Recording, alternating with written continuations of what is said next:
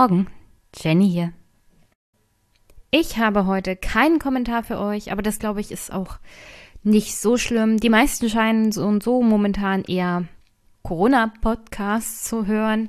Deswegen mache ich es heute ein bisschen kürzer und habe nur einen Gesprächspartner, aber der hat es in sich. Thomas, unser, ich hoffe doch, allseits beliebter Lehrer aus Bayern, ist heute zu Gast im Podcast und er erklärt mir mal, wie das so mit der Bildung im digitalen Zeitalter aussieht. Aber vorher lese ich euch ein bisschen was vor aus einer DIW-Studie zum Thema, nun ja, Homeschooling bei leistungsstarken und leistungsschwächeren Schülerinnen und Schülern und wie das so aussieht mit den alten und neuen Hartz-IV-Empfängern. Ein Artikel aus der Taz. Danke dafür.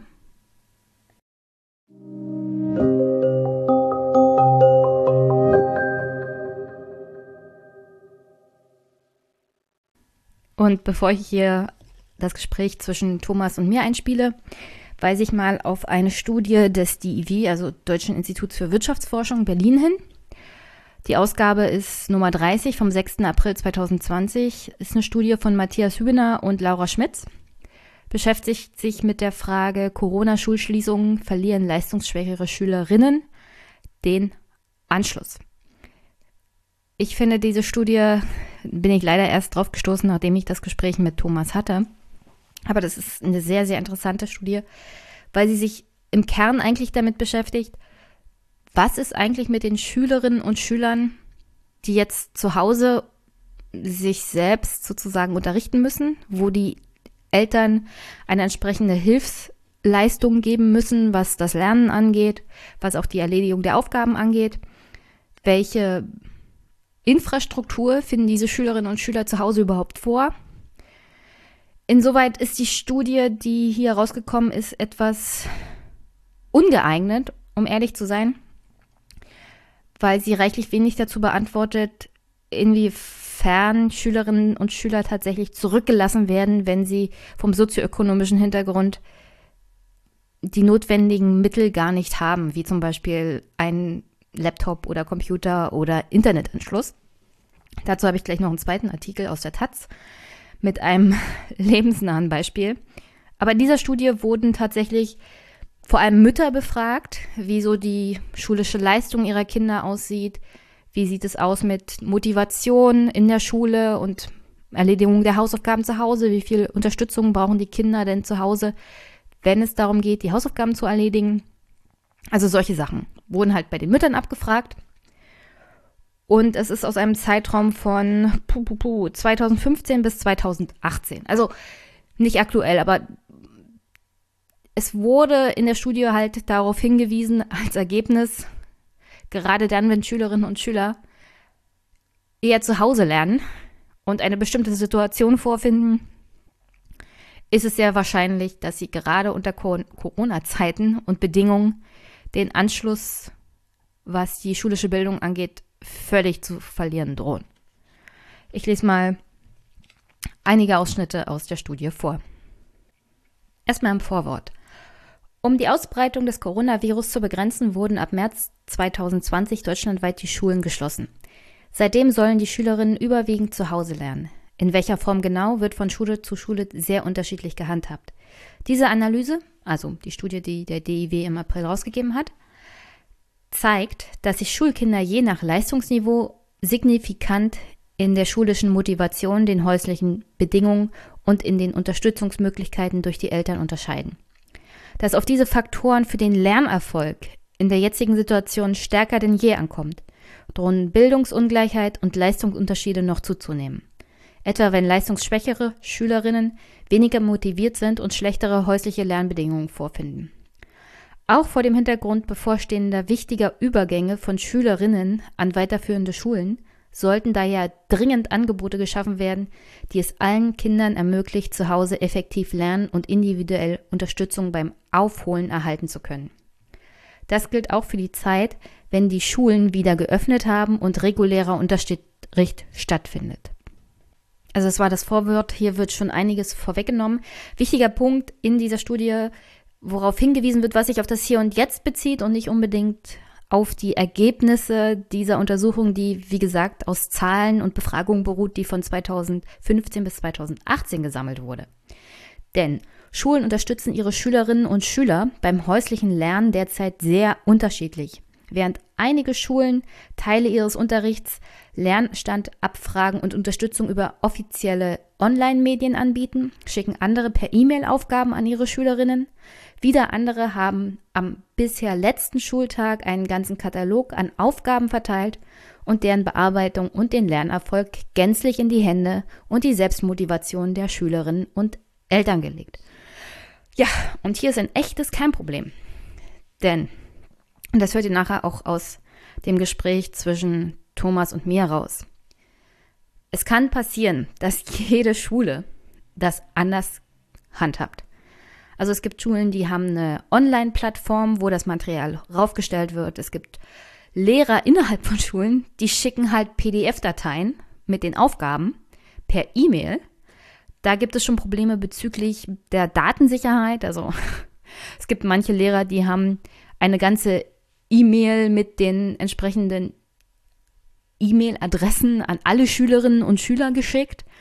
Und wie ihr euch vorstellen könnt, verstößt das natürlich gegen die entsprechende persönliche Datensicherheit auch der jeweiligen Schülerinnen und Schüler, weil eigentlich musste der Lehrer vorher abfragen, sei, seid ihr einverstanden, dass eure E-Mail-Adresse an alle anderen Schülerinnen und Schüler dieser Klasse geschickt wird? Also sagen wir es mal so, das kommt nachher auch in dem Gespräch mit Thomas raus es ist halt für manche Lehrerinnen und Lehrer schwierig in der aktuellen Situation, gerade in der Anfangsphase von Corona und das war auch sehr viel Chaos, auf alles zu achten. Und wem ist das nicht schon mal passiert, dass er eine E-Mail-Antwort an alle geschickt hat? Also solche Peinlichkeiten passieren halt. Für Mitarbeiter des öffentlichen Dienstes und für Lehrer ist das natürlich besonders schlimm, weil es, wie gesagt, ein Verstoß gegen die Persönlichkeitsrechte auch ihrer Schülerinnen und Schüler darstellt was wiederum zu entsprechenden Konsequenzen führen kann. Aber manche Lehrerinnen und Lehrer sind halt mit der Situation noch ein bisschen überfordert gewesen. Worauf ich aber eigentlich hinaus will, ist, dass auch innerhalb einer Schule selbst der Umgang, wie die Schülerinnen und Schüler mit Unterrichtsmaterial versorgt werden, völlig diffus sein kann. Das hängt von der jeweiligen, von dem jeweiligen Lehrer ab, beziehungsweise von, von der Schule selber und im Großen und Ganzen dann natürlich auch vom Kultusministerium. Also gibt es von den verantwortlichen Stellen einen Plan für solche Situationen, wie der Unterricht von zu Hause aus, also Homeschooling, dann tatsächlich durchgeführt werden kann. Und wie sehen diese Pläne aus? Und wie sollte man das den Schülerinnen und Schülern dann bitteschön näher bringen? Wie soll das Material ausgehändigt werden? Und wir sind ja alle so, beziehungsweise einige meiner Zuhörerinnen, große Fans dieses Themas Digitalisierung. Aber Digitalisierung ist ein anderes Mittel, wie man in diesem Staat tatsächlich für Bildungsungleichheit sorgen kann. Denn nicht jeder Schüler verfügt über die entsprechenden Mittel, bei der Digitalisierung Schritt zu halten. Und wir können uns lange darüber streiten, dass der Staat ja schon ein 5 Milliarden Paket in die Wege geleitet hat, um die Schulen dabei zu unterstützen, die Digitalisierung schneller voranzubringen. Nun, erstmal ist es nur ein 5 Milliarden Paket und das runtergerechnet auf einen jeweiligen Schüler reicht das bei weitem nicht aus, um sich zum Beispiel ein Laptop oder anderes anzuschaffen. Im Kern ist das auch nicht das Problem unseres Bildungssystems. Das Problem des Bildungssystems ist ungerechte Behandlung und soziale Aussiebung von Menschen, je nach ihrem sozioökonomischen Hintergrund. Also Fakt ist einfach mal, wer aus einem reichen Elternhaus kommt mit Akademikereltern, der hat es schon geschafft. Und ein Kind, zweite, dritte Generation Migrationshintergrund, ja, äh, Gymnasium ist in der Regel eher unwahrscheinlich, statistisch gesehen.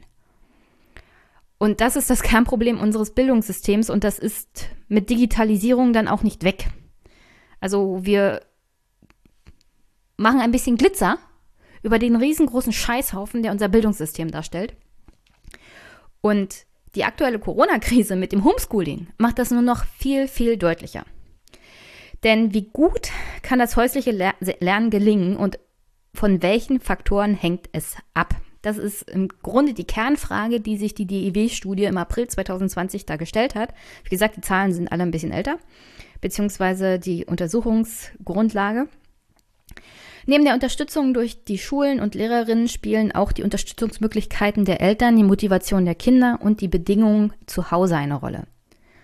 Bei Ausgangsbeschränkungen, Kontaktsperren und aufgrund der Schließung von Bibliotheken und Treffpunkten von Kindern und Jugendlichen sind diese umso mehr auf die häuslichen Bedingungen und ihre Eigenmotivation angewiesen. Eine große Gefahr der Schulschließung ist, dass leistungsschwächere Schülerinnen in dieser Zeit den Anschluss verlieren, der ohne zusätzliche bedarfsorientierte Angebote in der Zeit nach den Schulschließungen nicht ohne weiteres aufgeholt werden kann. Auch ein Zitat aus der Studie. So, dann die Grundlagen zur Methode bzw. welche Daten wurden zur Studie herangezogen. Für die nachfolgende Analyse wurden Daten des sozioökonomischen Panels verwendet. In dieser wiederholten repräsentativen Haushaltsbefragung werden Eltern, insbesondere Mütter, zu den schulischen Leistungen ihrer Kinder, der Schulmotivation, der Unterstützung bei den Hausaufgaben und zu den Aspekten der häuslichen Lernbedingungen gefragt. Den Analysen liegen Aussagen von 2167 9- und 10-jährigen Kindern zugrunde, die in den Jahren 2015 bis 2018 erhoben wurden. Kinder dieser Altersgruppe sind hier deshalb im Fokus, da sie einen höheren Bedeutungsbedarf haben als ältere Kinder und vor dem Übergang von der Grundschule an weiterführende Schulen stehen. Dieser Übergang bzw. die Entscheidung über den Schultyp, den ein Kind künftig besucht, hat einen großen Einfluss auf die weitere Bildungs- und spätere Erwerbsbiografie. Ist diese Entscheidung erst einmal gefallen, wird sie im weiteren Schulverlauf nur selten geändert. Heißt, gerade für Schülerinnen und Schüler die momentan eher leistungsschwach sind und die kurz davor stehen, in eine andere Schule zu wechseln, die besonders viel Hilfe auch in der Schule brauchen, beziehungsweise mehr intensive Arbeit und Betreuung, um ihre entsprechenden Leistungen zu bringen und zu halten. Und meistens sind das Schülerinnen und Schüler aus bildungsferneren Schichten, alleinerziehende Mütter, das heißt nicht, dass diese Eltern irgendwie ihre Kinder nicht mehr lieb haben oder weniger lieb haben oder weniger an der Betreuung oder schulischen Leistung interessiert sind, sondern alleinerziehende Eltern sind halt alleinerziehend. Und dann ist die Betreuung und Haus Hausaufgaben, Nachbearbeitung ein bisschen schwierig. Da verlässt du dich an, als Mutter oder Vater halt auf Oma und Opa und das ist momentan halt nicht möglich wegen Corona. Generell kann man sagen, hier auch wieder das grundsätzliche Problem, wenn du aus einem bestimmten Haushalt kommst, mit entsprechendem Bildungshintergrund, wirst du so und so aussortiert im Schulsystem. Gymnasium kannst du größtenteils vergessen und dementsprechend ist dein beruflicher Weg eigentlich schon vorgegeben von dem Bildungssystem, das dich durchkaut und wieder ausspuckt. Also da gehört sehr viel Glück und Leistung und harte Arbeit dazu, das dann trotz der entsprechenden Bedingungen zu schaffen. Da gehört auch viel dazu, tatsächlich, dass die Eltern immer hinterher sind, dass du Nachhilfe bekommst, dass die Eltern sich das leisten können, dass du die Nachhilfe bekommst oder wenigstens wissen, wo beantrage ich das und nicht an dem bürokratischen Aufwand zum Beispiel beim Jobcenter oder der zermürbenden Art und Weise, wie das Jobcenter auf solche Anfragen reagiert, einfach mal resignieren. Darunter leiden die Eltern, darunter leidet das Kind und im Großen und Ganzen unsere ganze Gesellschaft. Aber hier kann man schon mal festhalten, wenn du Schülerinnen und Schüler hast, die leistungsschwach sind und jetzt in irgendeiner Art und Weise zu Hause sind, in einer eher kleineren Wohnung, schon eher negative Erfahrungen gemacht haben mit schulischen Leistungen, oder generell solche Sachen wie einen Computer, einen eigenen Schreibtisch überhaupt nicht haben, geschweige denn den Raum, um sich zurückzuziehen und alleine zu lernen, dann wirst du den Stoff, der dir von den Schulen vorgegeben wird, wenn du ihn überhaupt abrufen kannst, wie gesagt, hier nochmal der Hinweis, manche haben überhaupt keinen Computer, geschweige denn Drucker, um die PDF-Dateien auszudrucken, dazu komme ich gleich, dann kannst du den Stoff, der dir bisher vorgegeben wurde, in der Homeschooling-Zeit gar nicht schaffen. Wie es dann nach der Homeschooling-Zeit aussieht, wissen wir ja gar nicht. Das wird jetzt stückchenweise wieder angeschoben. Im Moment machen sie sich mehr Sorgen um die Schülerinnen und Schüler, die kurz vor den Abschlüssen stehen.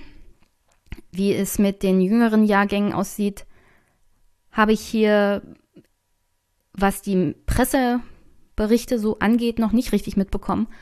Aber es scheint mir, dass der wichtigste Aspekt jetzt momentan ist, sicherzustellen, dass vor allem die Abiturienten und Berufsschüler ihre Abschlussprüfungen irgendwie machen und ein entsprechendes Zeugnis haben. Aber auch da verweise ich auf das Gespräch mit Thomas. Grundsätzlich kann ich auch nur auf diese DIW-Analyse verweisen. Sie gucken sich halt an, wie motiviert ist ein Schüler zu Hause zu lernen, welche Hintergründe hat das. Umso motivierter man ist, was generell Lernen angeht, umso wahrscheinlicher ist, dass man eher leistungsstärker ist. Also es gibt eine Korrelation zwischen leistungsschwachen Schülerinnen und Schülern, der Motivation und den häuslichen Bedingungen. Oh Wunder, oh Wunder. Das Fazit der Analyse ist, Bildungsungleichheit wird zunehmen, wenn Schülerinnen nicht gezielt unterstützt werden. Leistungsstärkere und leistungsschwächere Schülerinnen unterscheiden sich signifikant in Bezug auf ihre schulische Motivation und die häuslichen Lernumgebungen. Beide Aspekte beeinflussen den Lernerfolg der Kinder in Zeiten von Schulschließungen. Also alles das, was sich schon während normalem Schulbetrieb negativ auf die leistungsschwächeren Schüler nochmal auswirkt, wird jetzt während Corona-Zeiten natürlich umso mehr verschärft, weil die neg negativen Lernbedingungen zu Hause, wie ja, die meisten Eltern haben gesagt oder Mütter, ja, mein Kind hat einen eigenen Schreibtisch, um da seine Hausaufgaben zu machen. Aber viele Mütter haben auch gesagt, meine Wohnung ist viel zu klein. Also ein eigener Schreibtisch kann auch heißen, sie setzt das Kind in der Küche an den Küchentisch. Und das ist dann ein eigener Schreibtisch. Also, wenn du eine kleine Wohnung hast, Zweiraumwohnung und zwei Kinder, und die Kinder müssen sich zum Lernen jeweils selbst zurückziehen. Also ich weiß das noch aus Zeiten, wo ich mit meiner Schwester ein, also ein Zimmer teilen musste. Ich, es ist ein unglaublicher Luxus, sein eigenes Zimmer zu haben, um seine eigenen Schulaufgaben zu machen und sich da zurückziehen zu können, vor allem nach dem Schulbetrieb. Und das, dieser Luxus ist etwas, was viele Kinder einfach nicht haben. Vor allem in größeren Familien. Die Immobiliensituation in Städten muss ich, glaube ich, hier an der Stelle nicht nochmal erläutern also all diese sozialen negativen Aspekte, die, die ich hier schon öfters mal angeprangert habe bezüglich sozialer Ungleichheit und Ungleichverteilung von Vermögen, wirkt sich natürlich auch entsprechend auf die Kinder dieser Familien aus, die besonders wenig haben. Und das zieht sich dann in die nächsten Generationen weiter. Armut wird halt vererbt. Reichtum wird vererbt und Armut umso mehr. Und diese Idee, dass man mit guter Bildung seiner Armut entkommen kann, diese Idee von der Leistungsgesellschaft, das ist Utopie für viele in diesem Land. Da braucht es wirklich sehr viel Glück und sehr, sehr viel harte Arbeit, um das zu schaffen. Entgegen der ganzen sozialen und wirtschaftlichen Hürden, die viele Kinder gerade aus Hartz-IV-Familien zum Beispiel oder mit Eltern, die in Arbeitslosigkeit sind, dann begegnen. Und das, wie gesagt, verdoppelt und verdreifacht sich dieser, diese Faktoren dann nochmal, wenn wir in Corona-Zeiten Kinder haben, die, weiß nicht, mit zwei, drei Geschwistern zu Hause sind in einer kleinen Wohnung und die Eltern müssen zum Beispiel Homeoffice machen. Obwohl in dem Verdienstbereich haben sie wahrscheinlich kein Homeoffice, sondern müssen arbeiten gehen. Und dann stellt sich die Frage, na, wie betreuen wir unsere Kinder? Wer bleibt denn heute zu Hause? Oder wer ist denn krankgeschrieben? Oder wer ist denn Kurzarbeit? Also das sind alles solche Probleme. Mit hoher Wahrscheinlichkeit kann aber davon ausgegangen werden, dass das derzeitige Lernen zu Hause für viele Kinder nicht so effektiv ist wie das Lernen in der Schule. Und das trifft insbesondere die leistungsschwächeren SchülerInnen. Bei der Wiederaufnahme des Schulbetriebs werden sowohl Lehrerinnen als auch Schülerinnen vor einer großen Herausforderung stehen. Denn dann gilt es, Inhalte aufzuholen. Und der DIW gibt auch noch einen Tipp, wie man das machen kann. Da nicht abzusehen ist, ob die Schulen nach den Osterferien wieder geöffnet werden, sollten verschiedene Szenarien berücksichtigt werden, um allen Kindern erfolgreiches Lernen zu ermöglichen und leistungsschwächere besondere Unterstützung zukommen zu lassen. Öffnen die Schulen nach den Ferien wieder, werden kostenlose Lernangebote in den Sommerferien und Nachhilfeoptionen im Sinne von Sommerakademien, gegebenenfalls über E-Learning, wieder das Problem der jeweiligen Haushaltsausstattung, durchaus sinnvoll, um Kinder individualisierte Angebote zum Nachholen zu unterbreiten.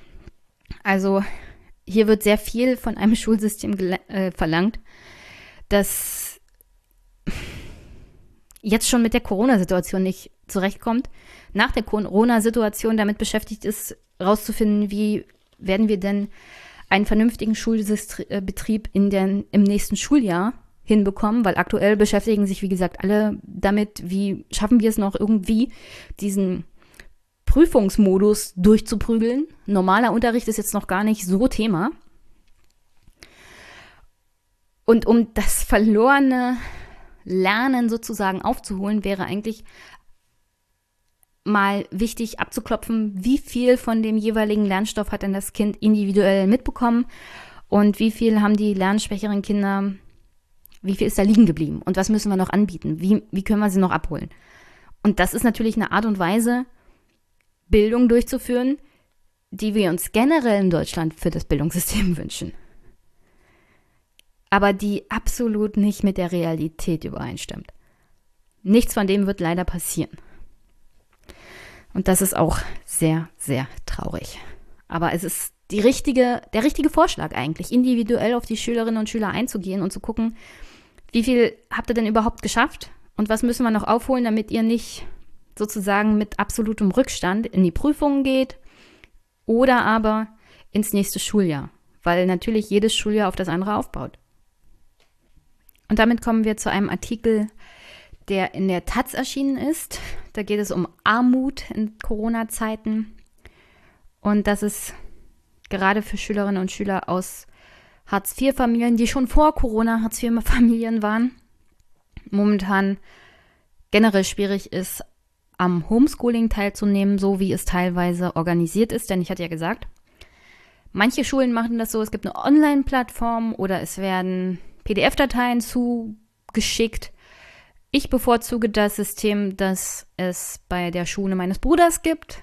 Es wurden Papierstapel sozusagen ausgeteilt und er muss das erledigen und jeder Schüler hat seinen kleinen Haufen Papier bekommen. Das sorgt dafür, dass keiner diskriminiert wird anhand der Vorgaben, die er zu Hause hat. Also nicht jeder Schüler hat unbedingt einen PC, nicht jeder Schüler hat unbedingt einen Drucker zu Hause.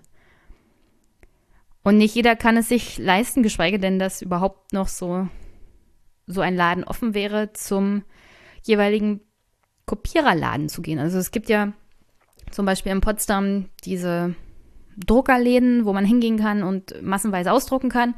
Aber selbst das muss man sich ja auch leisten können. Aber auf dem flachen Land gibt es solche Läden natürlich nicht. Also allein das ist ja schon mal ein Problem. Dass manchmal die Infrastruktur nicht da ist und für Kinder aus Familien, wo die Eltern entweder in Kurzarbeit sind oder Aufstocker und das schon seit längerem oder selbst Hartz IV bekommen, und zwar beide Elternteile. Für die stellt sich Lernen in Corona-Zeiten noch viel schwieriger dar. Und in dem Fall hat sich die Taz mal ein Beispiel genommen. Adil, ich glaube, der Name ist geändert damit es keine Diskriminierung gibt, weil das ist auch in dem Artikel beschrieben, dass es teilweise den Kindern natürlich peinlich ist zu sagen, ja, meine Eltern haben Hartz IV. Es fällt eh schon auf, das steht auch im Artikel drin, dass die Kinder immer wieder die gleichen Sachen anhaben.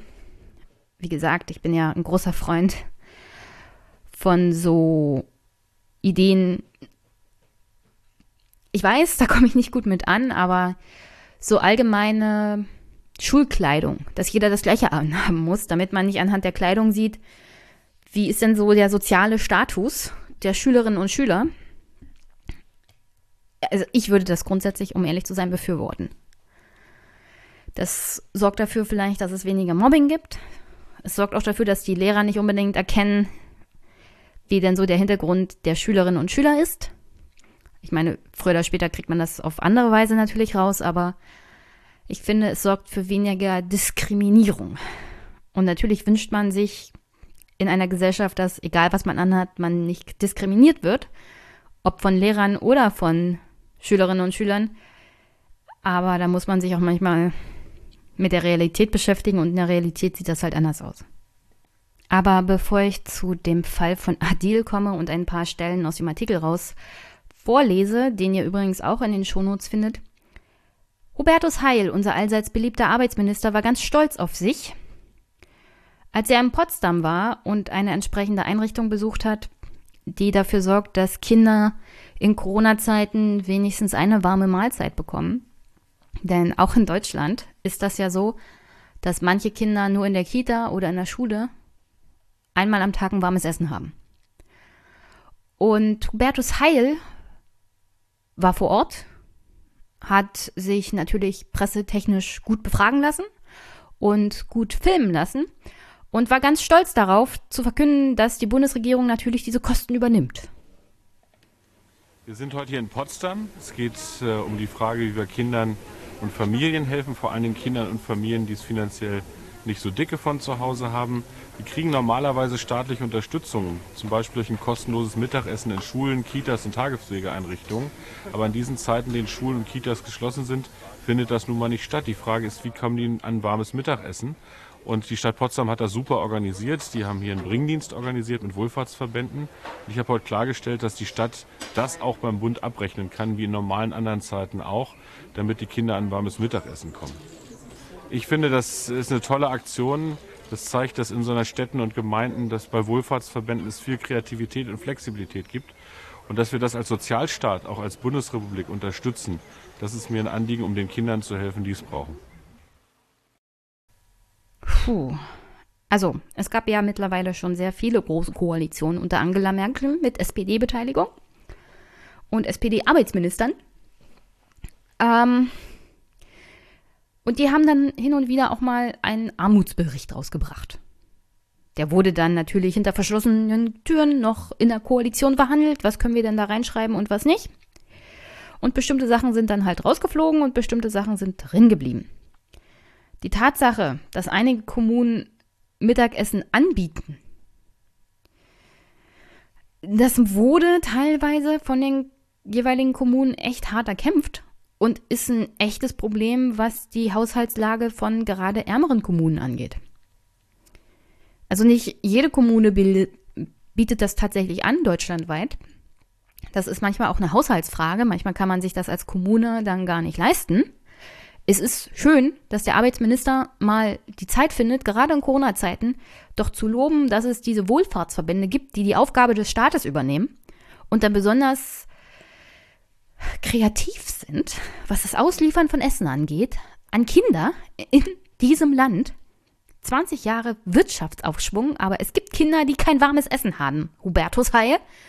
Und alles, was du dazu sagen kannst, ist, ach, wie schön, dass die Wirtschafts-, die Wirtschaftsverbände, die Wohlfahrtsverbände so solidarisch sind. Und natürlich übernehmen wir die Kosten für die Stadt. Und ich finde das ja toll, dass sie so unbürokratisch reagieren und das Essen ausfahren. Dieser Mann ist SPD-Minister. Der findet es weiterhin in Ordnung, dass man für Hartz-IV-Empfänger Geld zusammenstreicht. Wo der Regelsatz für ein Essen am Tag, und ich meine nicht ein Essen, sondern generell Essen am Tag 5 Euro sind. Insgesamt für eine Person. Davon soll man dann den ganzen Tag essen. Aber zum Glück gibt es ja warmes Essen, das von den Kommunen finanziert wird und das in Corona-Zeiten dann querfinanziert wird durch den Bund. Hubertus Heil, du bist ein. Ich wünschte, ich wünschte, er würde sich mal darüber Gedanken machen, was so grundsätzlich schiefgelaufen ist in den letzten 20 Jahren. Dass er mal hinterfragt, ob das in Ordnung ist, Kindern Essen aus dem Mund wegzunehmen, indem man Hartz-IV-Sätze streicht und zusammenstreicht. Und ob man tatsächlich ein Kind von 5 Euro ernähren kann am Tag. Aber zum Glück gibt es ja die Wohlfahrtsverbände und die Ehrenamtlichen, die ihm die ganze Arbeit abnehmen. Zum Glück, Glück gibt es Leute, die sich für das Leben anderer interessieren. Hubertus. Strukturelle Probleme angehen ist anscheinend so nicht dein Ding. Ja?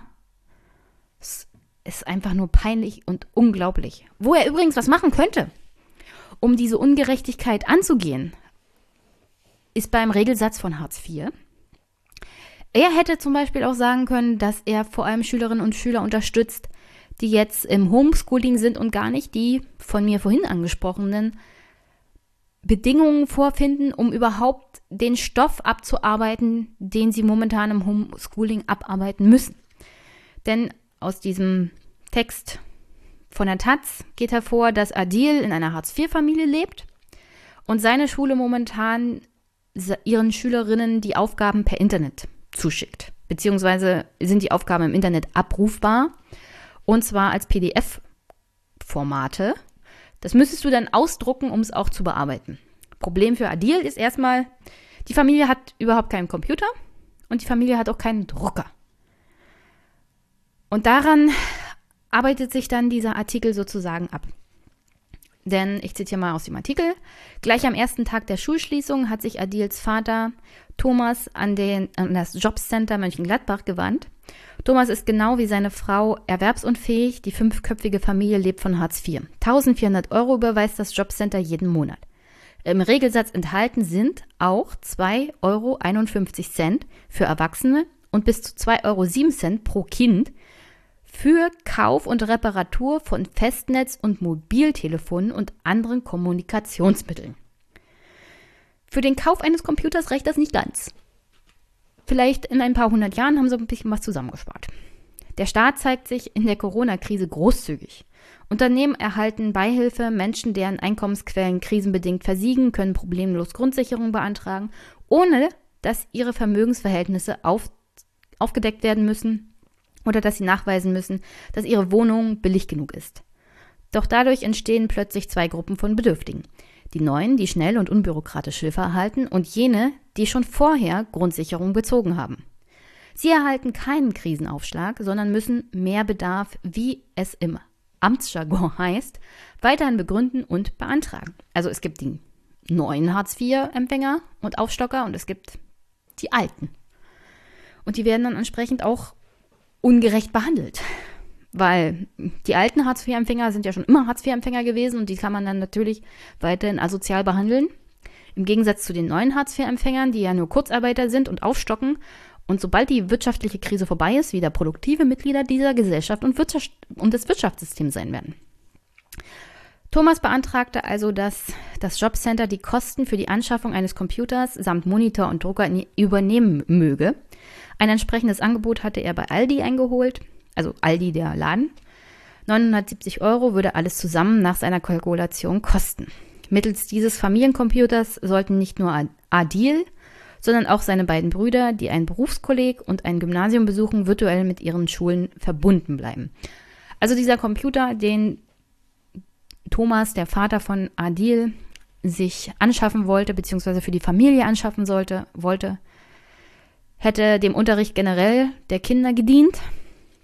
Und nun ja, diesen Antrag hat das, Amt, das Jobcenter natürlich abgelehnt, mit der Begründung, solange nicht nachgewiesen wird, dass die Schulen verpflichtenden digitalen Unterricht durchführen und dass den Antragstellern erhebliche Nachteile drohen, wenn sie an diesen nicht teilnehmen können, sowie kein Smartphone zur Erledigung dieser Aufgaben haben, ist eine eilbedürftig Möglichkeit nicht gegeben. Antrag abgelehnt.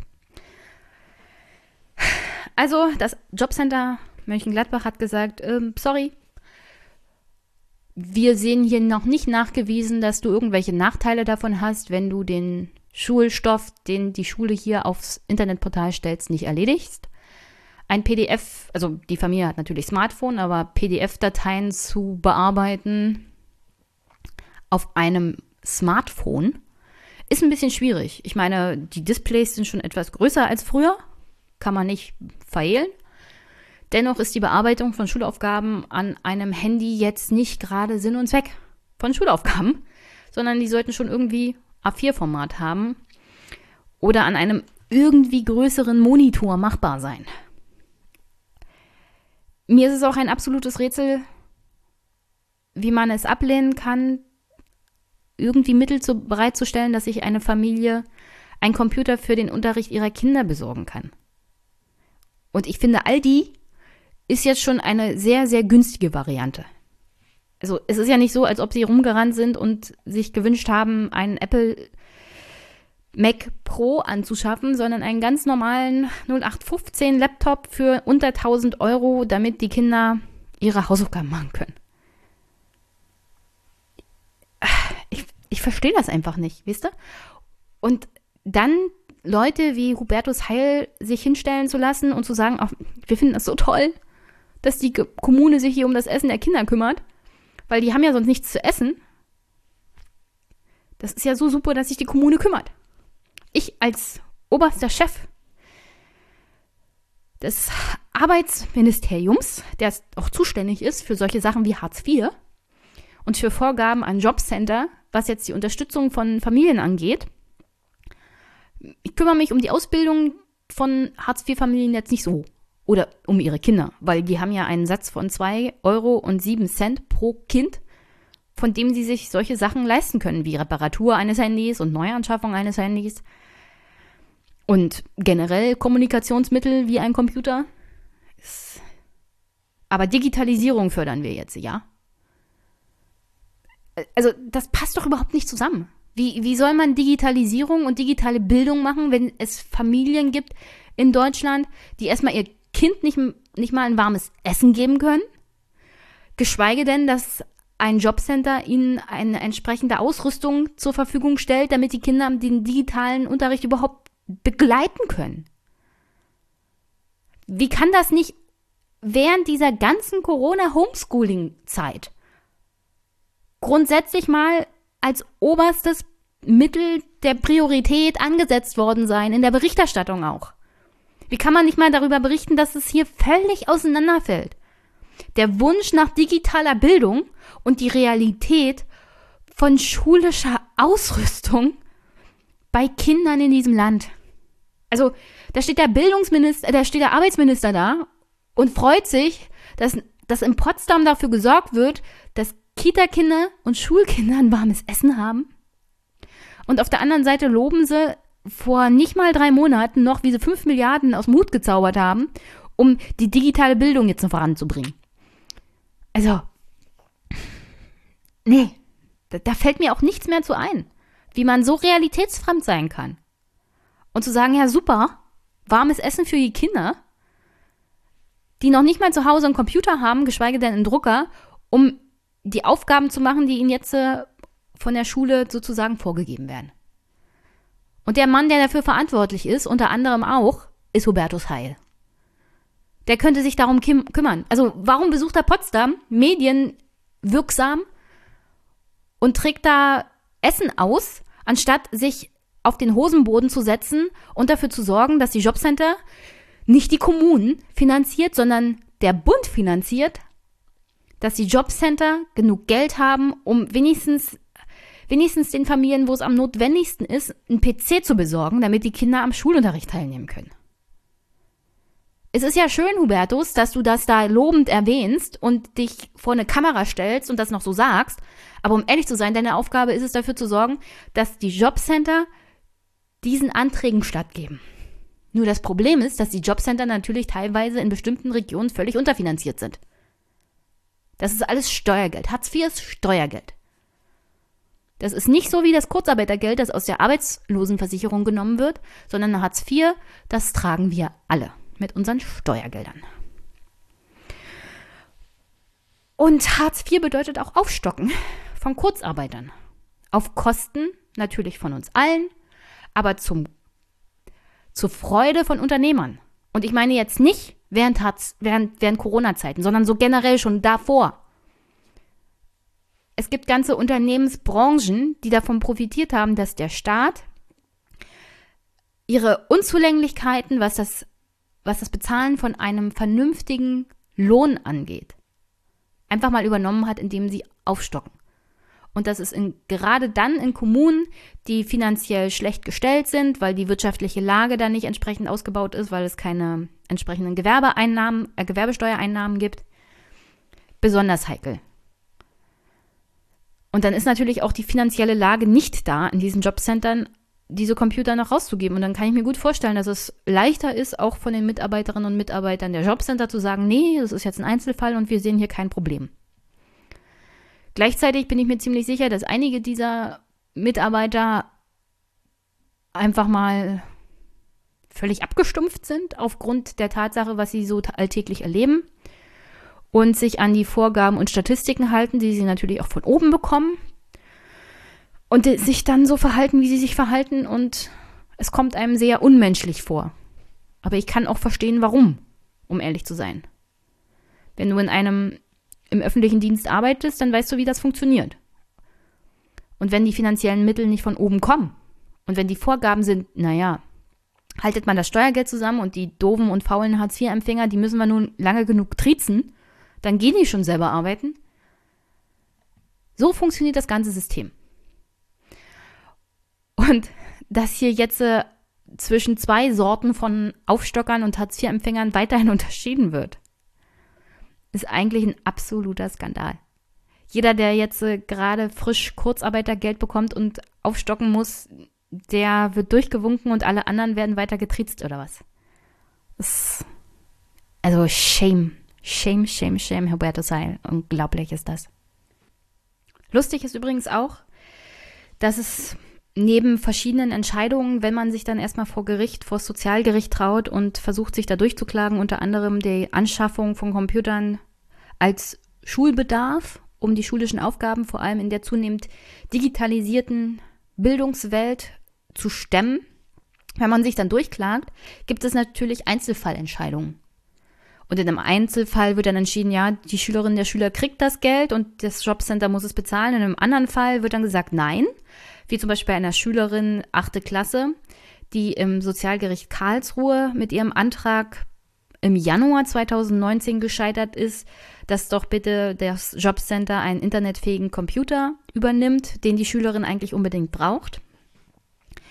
Und da wurde dann entschieden, äh, nö, das sind keine Kosten, die das Jobcenter übernehmen muss, weil es wurde noch nicht nachgewiesen, dass das unbedingt so notwendig ist die Schülerin könne ja ein Darlehen bekommen vom Jobcenter, das dann natürlich zurückgezahlt werden muss. Beziehungsweise die Eltern müssten das Darlehen übernehmen.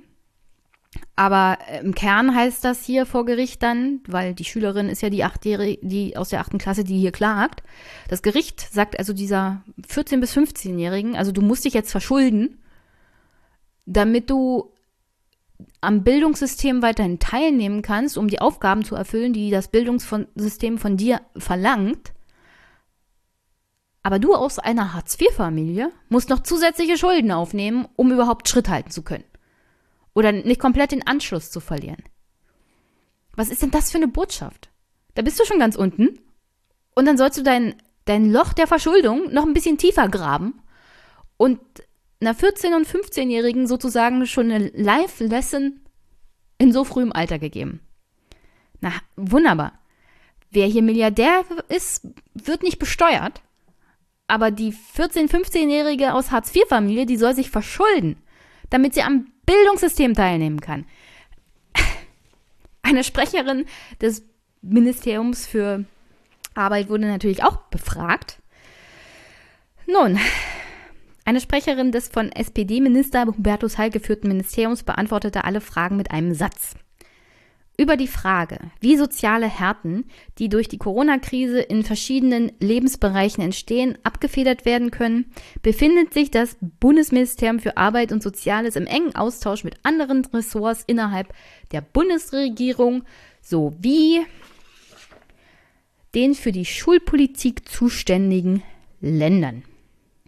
Nun ja, der Vater von Adil Thomas wurde dann hier in dem Artikel zum Abschluss zitiert und der sagt, Ein sozialdemokratisch geführtes Ministerium für Arbeit und Soziales muss die Chancenungleichheit entgegenwirken und hier schnellstmöglich eine eindeutige Lösung im zweiten Sozialgesetzbuch herbeiführen.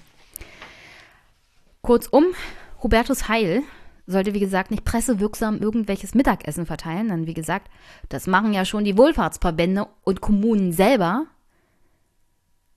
der sollte sich um das Sozialgesetzbuch kümmern und dafür sorgen, dass Schülerinnen und Schüler in diesem Land, die schon aus Hartz-IV-Familien kommen, wenigstens von den Jobcentern die Mittel zur Verfügung gestellt bekommen, um im digitalen Zeitalter Schritt halten zu können.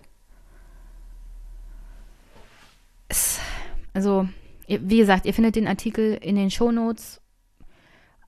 Ob der unbegrenzten Frechheit dieses Arbeitsministeriums unter SPD-Führung, also kann man nicht mehr sehen, PD, fehlen mir eigentlich die Worte.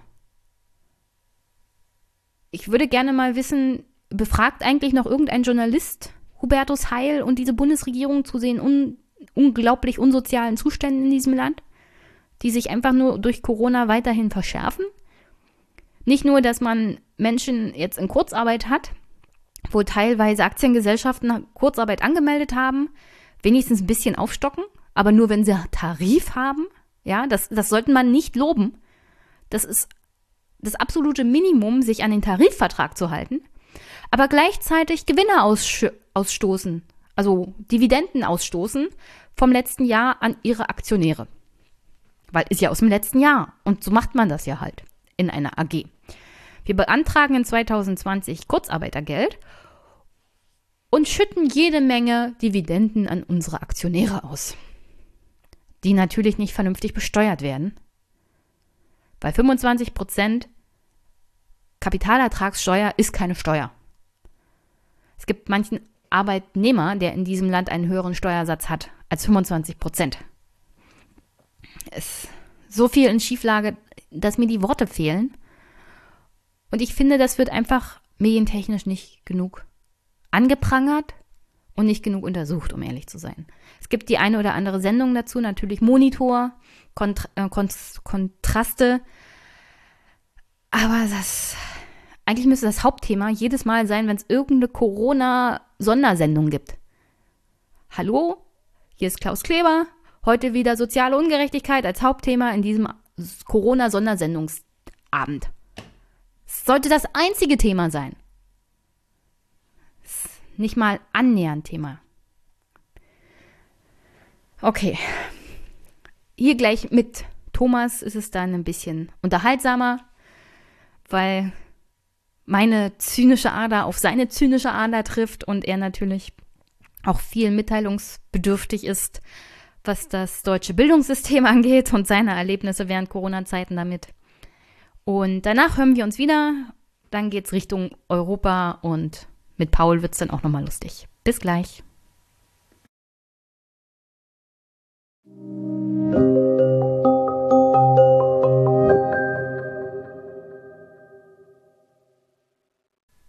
Ist doch viel, viel einfacher. Also wir fangen von vorne an. Ja. Gut. Dann leg los. Wieso, wie, wie soll ich vor loslegen? Ist dein Podcast zum hundertsten Mal. Ich habe vier Stück. Fünf. Aber das ist viel unterhaltsamer, wenn du dich so aufregst. Ich reg mich ja überhaupt nicht auf. Das Aufregen ist heute emotional nicht mehr dran. Abend, Thomas. Guten Abend, Jenny. Wir müssen von vorne anfangen, weil wir, also Zum ich, ich hatte, Mal. ja, ist ja gut. Ich hatte jede Menge technische Probleme. Der Wurm ist drin. Es könnte auch Freitag der 13. sein, aber wir leben in Corona- und Pandemiezeiten und da kommt sowas halt mal vor. Das ist, nee, sorry, das ist eine Lungenerkrankung. Ja, das hat nichts damit zu tun, dass deine Technik vor sich hin rottet. Meine Ähm, Technik rottet nicht. Naja, ich weiß ja Wie, nicht. naja.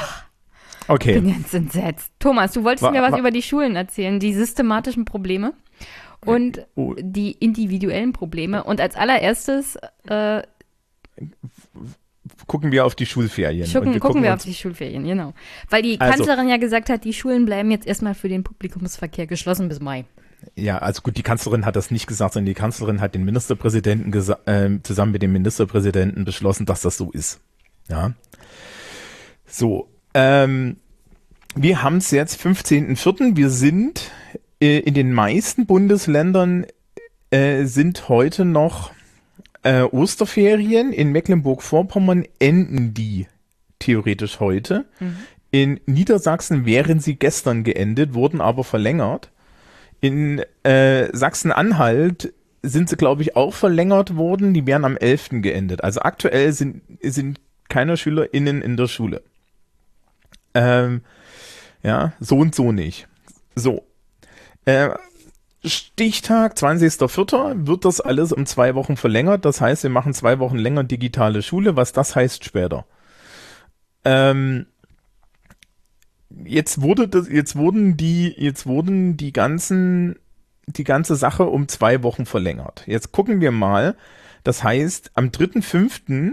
ist ja bisher die Ansage gewesen, ähm, kommen hauptsächlich die ähm, Abschlussklassen erstmal zurück. Und zwar anscheinend die Abschlussklassen aller Schularten, also im Zweifel auch die vierten Klassen der Grundschule. Ja. Also ähm, es gab ja diesen Vorschlag der Leopoldina. Ja. ja ähm, der, was dem, was im Bezug auf Bildung angeht, ähm, uns hauptsächlich gezeigt hat, äh, welches sozial, äh, welchen sozialen Habitus die Menschen haben, die den Vorschlag gemacht haben. Es sind nämlich hauptsächlich hochgebildete alte Männer gewesen, ähm, die keine Ahnung haben, wie das Schulsystem funktioniert und auch keine Ahnung haben, was, was, was sie da erzählen, eigentlich so bedeutet, weil die haben so gesagt, so ja, Grundschulkinder, ja, und sämtliche Grundschullehrer sind lachend zusammengefallen. Ja, Hast du es denn gelesen? Äh, ich habe die Zusammenfassung gelesen, glaube ich. Was, ähm, was genau ha haben sie denn geschrieben, wo die Grundschullehrer dann lachend zusammenfallen? Naja, also es wurde generell die Idee geäußert, dass ja äh, auch, äh, dass insbesondere die SchülerInnen der vierten Klasse ja, doch äh, bitte wieder in die vierte Klasse gehen, weil das ist ja wichtig für den Übertritt ins Gymnasium, in die weiterführende Schule. Ähm, und dieses Denken nämlich dieses abschlussbezogene Denken zieht sich in der Empfehlung der Leopoldina durch. Also sprich, aus der Sicht unserer nationalen Akademie ist die wichtigste Aufgabe von Schule anscheinend, den Leuten Abschlüsse zu geben, damit sie dann später im Leben was Sinnvolles machen. Du weißt ja, Leistungsgesellschaft fängt früh an, da musst du früh Leistung bringen, schon in der vierten mhm. Klasse und anhand dieser Notenleistung ist dein restliches Leben einschätzbar. Ähm, ja, und an der Stelle weisen wir kurz auf die Rosenthal, äh, äh, ah, wie heißt das? Nicht, Rosenthal, äh, so ähnlich, äh, auf die klassische Studie zu dem Thema hin, dass äh, Schülerinnen und Schüler in Deutschland den Übertritt an die weiterführende Schule hauptsächlich äh, über ihren Sozialstatus, und zwar den Sozialstatus der Eltern machen, kann man sich sämtliche PISA-Studien mhm. mit, Soziolo äh, mit, mit sozi sozioökonomischen Panel angucken. Ja, äh, wenn Deutschland eine Leistungsgesellschaft wäre, dann wäre das nicht so. Äh, man möge mir bitte aus dem Weg gehen mit dem Quatsch. Ich habe heute auch keine Zeit dafür, mich über sowas aufzuregen. Ja, ich wollte ähm, das bloß nochmal eingeschmissen haben aus Frotzelei. Ja, sind, ich weiß ganz genau, dass du recht hast. Ja. Ähm, also ja, nein, also es geht auch nicht um Leistung, sondern es geht eigentlich um, um institutionalisiertes soziales Kapital. Mhm. Also sprich um einen Zettel, der Menschen dazu befähigt, was anderes zu tun. Und das ist halt, äh, das sind halt die Schulabschlüsse. Und es geht halt hauptsächlich darum, dass dieses institutionalisierte Kapital auf eine Art zusammenkommt, äh, der die halbwegs regelgerecht ist. Und das ist jetzt mittlerweile das Problem. Also das war die Sorge der Leopoldina und wie gesagt, vielleicht haben die auch nicht die richtige, haben die auch nicht die richtige Betonung, weil ähm, äh, um, um so ein bisschen die Realität einfach mal darzustellen, wir reden bei Schulen von äh, Gebäuden, ja, doch meistens mittlerer bis großer Größe, in denen sich auf engen Raum ungefähr 500 bis 1000 Menschen beschäftigen, äh, äh, befinden. Grundschulen meistens mit weniger Raum, da sind es dann so 200 bis 500 Menschen. Ja, im Schnitt sind 30 Menschen in einem Raum. Ich habe letztens gelesen, in Bayern ist die äh, ist für einen Schüler im Klassenraum zwei Quadratmeter Platz einberechnet, also bei der Berechnung der Klassenraumgröße. Also ja, müsste doch der maximale Abstand von zwei Metern je Schüler möglich sein. Nee, eben nicht. Nee? Weil das ist ein, ist ein Meter links von dir und ein Meter rechts von dir. Ah, okay. Ja.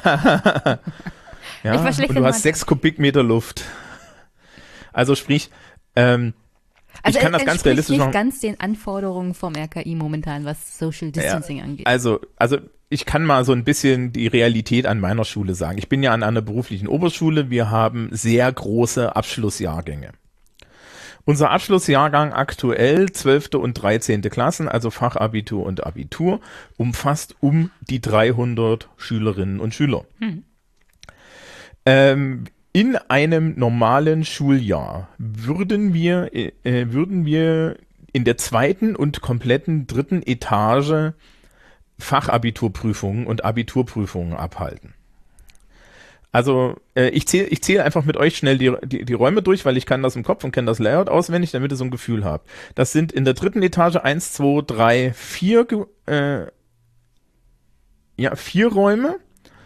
Äh, in der zweiten Etage nochmal eins, zwei, drei, vier, fünf, sechs, sieben, acht, neun, zehn, elf, zwölf Räume. Plus noch ein Raum, ähm, plus noch ein Raum in der ähm, äh, im, im Erdgeschoss. Ja, also so, so die Drehe. Ja. Das heißt, und in jedem dieser Räume sitzen Schülerinnen und Schüler an Einzeltischen und diese Einzeltische haben einen Meter Abstand. Weil ist ja Unter Abi. Akte, genau. Und die sitzen alle in Reihe und Glied hintereinander. Und in jedem Raum ist mindestens eine Lehrkraft als Aufsicht und es gibt noch eine Lehrkraft, die, die steht auf, äh, guckt auf die Gänge und es gibt noch eine Lehrkraft ähm, vor jeder Toilette, um zu gucken, dass die Toiletten nur einzeln besucht werden, weil ne, ansonsten könnte ja der Schüler Ja. da Unterschleif betreiben, indem er mit anderen Menschen sich darüber austauscht, dass diese anderen Menschen auch keine Ahnung haben. Ähm, die äh, so wir, Wir, würden wir die erinnern jetzt, uns alle an unsere Abi-Prüfung und den, genau den ähm, äh, gefängnisartigen Aufsichtsbetrieb. Also weiß ich nicht. Ich bin da relaxed. Ähm, ich, ich schreibe aber auch eine Prüfung, wo man nicht abschreiben kann. Ja. Ähm, die, die, äh, das würde bei uns bedeuten, äh, ungefähr drei Viertel der Lehrkräfte sind immer irgendwie in Aufsicht und ähm, also unter normalen Bedingungen. Ja, ist in jedem Raum dann mindestens eine Person. Der normale Unterrichtsbetrieb in den restlichen Räumen der Schule läuft weiter. Äh, wir sind, wir sind im Endeffekt so die Hardcore-Variante, wie man sich das vorstellen kann, weil wir unheimlich viele AbsolventInnen haben. Du könntest jetzt sagen, wir nehmen die größte Dreifach-Turnhalle Bambergs, stecken die da alle rein und lassen die alle gemeinsam schreiben und lüften die ganze Zeit durch, so wie das in Österreich vorgeschlagen wurde, und jeder kriegt eine Maske. Und dann komme ich und sage, okay, und wie ist das mit den Toiletten und wer desinfiziert die? Und haben wir, ja, und letztens kam auf Twitter schon die Frage, okay, ähm, haben denn Schulen, haben denn Schulen warmes Wasser und genug Seife? Und dann war ich schon wieder am Lachen, weil ich kenne den Zustand unserer Schultoiletten und die sind gut gepflegt. Das heißt, wir haben so im Schnitt anderthalb funktionierende Seifenspender und kaltes Wasser. Ja, kaltes Wasser ist schon Luxus, Leute. Ja, nein, es, es, es hat halt pragmatische Gründe auch, ne? Ach so, So. warum? Ich habe nie verstanden, warum es immer nur kaltes Wasser gibt im öffentlichen Räumen. Es gibt Ähm, selbst auf dem Finanzamt nur kaltes Wasser. weiß ich nicht, das ist, äh, ich glaube, das hat was einfach mit, äh, das hat was damit zu tun, ähm, dass man gar nicht so viel Warmwasseraufbereitung haben möchte und so, keine Ahnung. Also und wahrscheinlich, weil sie es dürfen. Ähm, und die, so, also, also würden wir das jetzt irgendwie hinkriegen, ja, also es ist technisch schon an der Kotzgrenze. Ja, die Frage, ob zum Beispiel ich äh, äh, da Aufsicht machen darf, ist auch nicht klar. Ich bin Bluthochdruckpatient. Ich zähle theoretisch schon in die untere Kategorie Risikogruppe. Ja, ich bin jetzt fit. Und so, aber es kann durchaus sein, dass man zu mir sagt, nee, sie dürfen nicht. Jetzt kannst du dir vorstellen, äh, wir schreiben alle in einer Turnhalle, wenn eine Person dort irgendwie infiziert ist mit äh, äh, Corona, ist das Ding durch. Dann haben's der ganze Raum nach einer Prüfung. Ja? Scheißegal, ob mit Maske oder ohne. Scheißegal, ja, welcher ja Abstand. drei, vier Stunden, wa? Drei Stunden. Ähm, nur zum Vergleich, meine mündliche Englischprüfung besteht aus einer Gruppe von vier bis fünf SchülerInnen, die im Halbkreis miteinander auf Englisch reden. selbst mit Maske, die, die Prüfungszeit sind 20 bis 25 Minuten, wo die Leute, ja, also selbst wenn ich sie jetzt auseinandersetze, haben wir alle ein Problem, dann kann ich die Prüfung nicht abhalten, weil dann kann ich, ne, dann, dann ist es angreifbar, weil ich habe die Leute nicht richtig gehört oder sonst was. So, das heißt, sie müssen alle enger zusammensitzen, die brauchen ideale Möglichkeiten, das heißt, sie müssen eng zusammensitzen. Ist schon schwierig. Haben die alle Masken auf, verstehen sie sich wieder nicht. Haben die alle Masken auf, verstehe ich sie nicht richtig. Hm, reden die 20 Minuten mit oder 25 Minuten, je nachdem, wie viele Schüler das sind, mit Maske und einer von diesen Menschen ist infiziert oder ich bin infiziert. Herzlichen Glückwunsch nach Herrn Drosten haben die Leute auch ein sehr hohes Infektionsrisiko, scheißegal, ob sie eine Maske aufhaben oder nicht. Dazu müssen wir jede, äh, müssen wir nach jeder Prüfung alles desinfizieren. Also, ne, das ist jetzt ungefähr so die technische Problematik. Allein an meiner Schule, an Gymnasien sieht's nicht anders aus. Da muss man einfach nur so eine Frage stellen, wie ja ein durchschnittliches Chemieabitur hat eine praktische Prüfung. Wie viele Chemieräume habt ihr denn so praktische Prüfung einzeln machen kann? Ja, wenn jetzt irgendjemand um die Ecke kommt und sagt, so eine Abschlussprüfung äh, kann man ja auch gestaffelt machen. Dann ist die nächste Frage, wie viel Abschlussprüfungen wollen wir denn in diesem Jahr versauen? Fünf, sechs, sieben? Wieso? Und, naja, du kannst ja immer nur eine Prüfung mit einer Kohorte schreiben. Ja.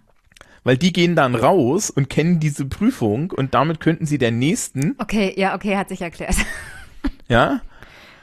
Ich meine, Ja, technisch ja, gesehen, ne, also so, und dann hast du auch das Problem, wenn du fünf, fünf verschiedene Prüfungen schreibst, dann werden mindestens, wird mindestens eine Gruppe dagegen klagen, dass äh, darauf klagen, dass ihre Prüfung ja schwerer war als die anderen. Diese Phänomene haben wir ja eh schon, dass Leute auf schwere Fachabiture und Abiture gerne mal das, das Kultusministerium verklagen. Es ist ein Clusterfuck. ist nicht ausgeschlossen hier. Genau, der Rechtsweg, Rechtsweg ist nicht ausgeschlossen. So, ne, ähm, dazu haben wir halt solche Probleme. Jetzt müssen wir noch gucken. Also jenseits dessen, dass es ein technisches Problem ist, ist es auch ein zeitliches Problem. Ähm, ich, ich ähm, meine Schule, wenn wir jetzt am Montag wieder zurück in den Schuldienst gegangen wären, und das ist noch nicht raus, weil das Kultusministerium in Bayern hat sich noch nicht geäußert, aber wenn es heißt allgemein nein, dann heißt es auch für uns nein. Ja, ich wollte bloß jetzt an der Stelle noch einwerfen, NRW will nächste Woche Prüfungen und Prüfungsvorbereitungen zulassen. Also einheitlich wäre ja dann in ganz Deutschland auch nicht. das stellt sich jetzt noch raus, ob NRW das noch will. Sachs, äh, Sachsen hat auch noch gestern gesagt, dass sie nächste Woche Fachabitur und Abiturprüfung schreiben wollen. Ich habe das Gefühl, das ist vom Tisch. Und ich glaube, das kommt von ganz oben, dass das vom Tisch ist. Naja, ich habe heute gelesen, also das ist fünf Minuten her, dass sie Großveranstaltungen bis Ende August verboten haben. Da können sie ja. Ja. nicht 500 Schüler in eine Schule quetschen, um die Prüfungen zu schreiben. Also Vor allen Dingen muss man sich halt, äh, also man muss sich da auch mal so eine Frage stellen. Wenn äh, ich, ich mache mal, ich mache mal einen ähnlich gelagerten Vergleich. Ich mache regelmäßig Schulfahrten mit erwachsenen Schülerinnen und Schülern. Ich habe auch schon Schulfahrten mit minderjährigen Schülern und Schülern gemacht. Ähm, da kann man relativ klar sagen, auf so einer Schulfahrt stehst du als Lehrkraft, selbst wenn du alles nach dem Gesetz machst, immer so mit dem Viertelfuß im Knast. Ja? klingt spannend. Ja, naja, also ähm, Von außen betrachtet jetzt. so, naja, solange solang du, solange du, solange du dich, solange du dich an die Regeln heißt, gute, äh, gute Elternbriefe schreibst und so weiter und ähm, halt weißt, was du tust, bist du sehr sicher. Aber es kann halt immer irgend, irgendwelche Freak-Scheiße passieren. Also weiß ich nicht. Ja, mir ist mir ist bei meinen Schulfahrten mit Erwachsenen schon so viel Kram passiert, das, das passt auf keine Kuhhaut. Ja, und Teile davon waren, waren halt auch manchmal haarig. So, und wenn das schief geht, dann hast du halt ein Problem. Ja, manchmal kannst du es nicht verhindern, aber in 99,9 Prozent der Fälle steht auch das System hinter dir, nur wenn du dich halt grob fahrlässig verhältst nicht. Trotzdem ist es nicht ungefährlich so.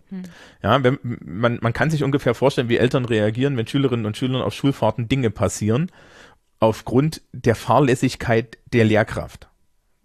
Not a happy day for you. Nee. So. Jetzt könnt ihr euch ungefähr vorstellen, was uns passiert, wenn auch nur ein Schüler oder eine Schülerin, ja, ähm, schwer an Covid-19 erkrankt. Die in diesem Prüfungsraum gesessen haben. So. Das ist scheißegal, ob die ihr Abi haben. Ja, den Skandal überleben, über, überlebt der Kultusminister nicht. Ja, und das ist scheißegal. Ja, also auch politisch eine ganz, eine ganz große Frage und vor allen Dingen muss man auch mal klar sein, sein, keine Lehrkraft steht jetzt irgendwie da und sagt, ja, aber dringend brauchen wir jetzt eine Prüfung. Ja, also wir, äh, ganz ehrlich, wir sind jetzt, wir sind jetzt ach, so, auch aus persönlicher Motivation bin ich jetzt oh, ich könnte auch dieses Jahr mal drauf verzichten, das zu lesen. Ja, ähm, ja so. die Frage ist, aber ich will, also ich will nicht großartig vorgreifen, aber die Frage stellt sich für mich, also zu Hause persönlich auch. Ich war über Ostern bei der Familie und mein Bruder hat die, dieses Halbjahr genau zwei Noten in zwei Fächern bekommen. Im Juni sind die Zeugnisse fällig. Also wie wird entschieden, dass er versetzt wird oder nicht? Äh, lass uns mal später drüber reden. Okay. Äh, Aber solche kommen Fragen drauf. kommen halt dabei auch auf. Ja, ja, ja, ja. Und die, die, äh, ich kann dazu eine, eine prophetische Meinung geben. Ich kann keine reale Meinung geben, weil es ja, das ist ja jenseits meines Paygrades. Du kann, also ich werde dich nicht drauf festnageln und die Hörerinnen nee, und Hörer also, auch nicht. Das ist, das ist auch Entscheidung von Kultusministern und nicht meine. Ähm, und von Kultusministerien. Und äh, ganz ehrlich, ich beneide die Menschen in den Kultusministerien aktuell überhaupt nicht, denn die müssen gerade ganz, ganz viele Dinge neu stricken. Also das ist vollkommen in Ordnung und ich bin auch ehrlich, ich habe das ja, glaube ich, letztens schon mal gesagt, sehr zufrieden mit dem Kultusministerium hier in Bayern. Ja, die, die, die sind sehr, die sind sehr transparent und halten uns als Lehrkräfte und damit auch die Schülerschaft sehr gut äh, auf dem Laufenden und, und geben auch transparente und klare Entscheidungen von sich. Und das heißt, ich rechne auch damit, dass ich in den nächsten Tagen äh, transparente und klare Entscheidungen bekomme. Ja? Ähm, und das finde ich gut. Das muss man auch mal dazu sagen. Ich glaube, sehr viele Eltern sind sehr verunsichert. Ähm, zumindest für meine Gegend und für Bayern kann ich sagen, und äh, dass, dass die wissen, was sie tun. Ja. Hm. Das überrascht mich auch ein bisschen manchmal, aber. Du bist ja, ja bist ja momentan auch sehr gesegnet mit Herrn Söder. Äh, ja, das, das tut dir weißt, weißt du, so, konser so, konser so konservative, ne? Ein Arsch zusammenhalten, das können sie. Ähm, also wir haben eigentlich festgestellt, es wäre keine so gute Idee, jetzt dieses Abitur oder Fachabitur mit den Leuten vor Ort zu schreiben. Kann man das denn ja, digital genau. machen? Nein, kann man nicht. Aber lass uns noch mal fünf Minuten bei Struktursachen bleiben. Okay. Ähm, wir gehen aus schulferien.org. Wie gesagt, das, äh, ich, wir verlinken das und gucken mal auf Schulferien Deutschland 2019, 2020. Das ist das aktuelle Schuljahr. Die Osterferien enden jetzt bei den meisten äh, äh, irgendwann diese Woche in den meisten Bundesländern. Die einzigen, bei denen das schon früher war, waren Sachsen-Anhalt und Niedersachsen und die haben sie meines Wissens verlängert. Also Niedersachsen weiß ich, dass sie es verlängert haben und Sachsen-Anhalt glaube ich auch. Auf den 20. So. Das heißt, ab nächste Woche ging die Schule wieder auf irgendeine Art los. Tut sie jetzt nicht, digital, gleich.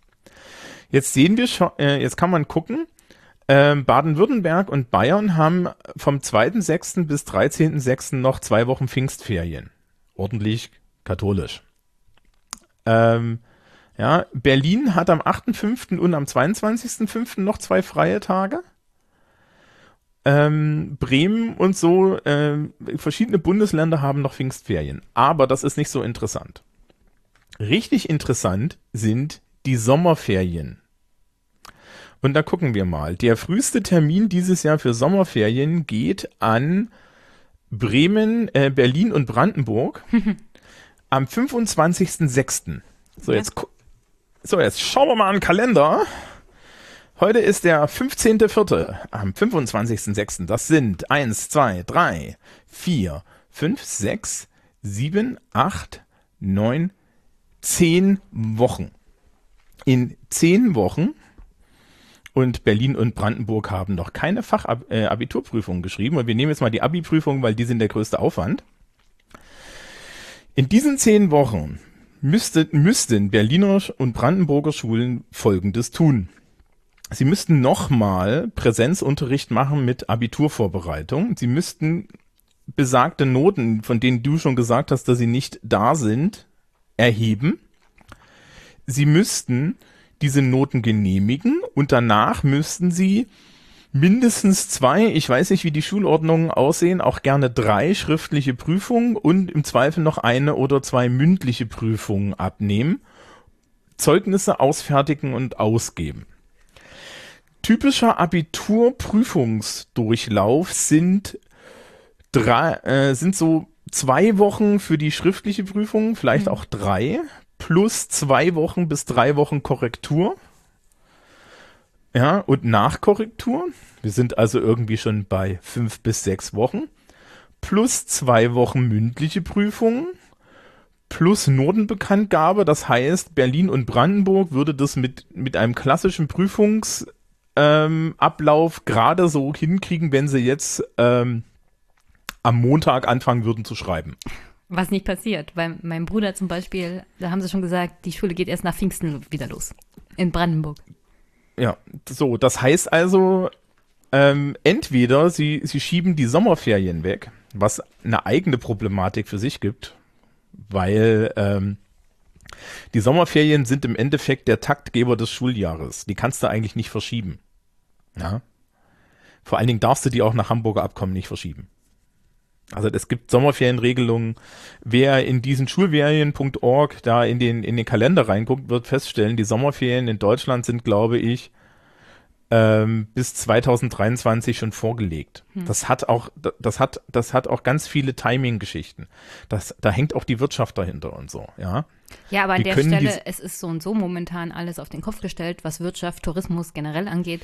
Ist ja nicht so, als ob die Leute noch großartig wegfahren über die Sommerferien.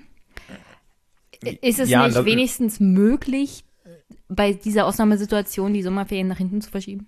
Oder so zu verlegen, dass es halt diesmal mit einem anderen Bundesland zusammenfällt? Hm, ich glaube, was du halt machen kannst, ist, du kannst das, du kannst die Prüfung in die Sommerferien verlegen. Das kannst du machen. Hm. Ja, also weniger Sommerferien, nach dem Motto, ihr wart ja schon genug daheim. Ähm, das geht noch. Allerdings ist es auch so, ist, ist dann halt auch so die Frage, äh, wie das funktioniert. Nebenbei gibt es tatsächlich auch noch so Bewer be äh, gibt es tatsächlich auch noch Bewerbungsfristen und solche Späße. Ne? Wir reden jetzt ja nicht nur vom, wir reden ja nicht nur vom, vom, vom Gymnasium, wir reden ja auch von Realschulen, Mittelschulen und so weiter.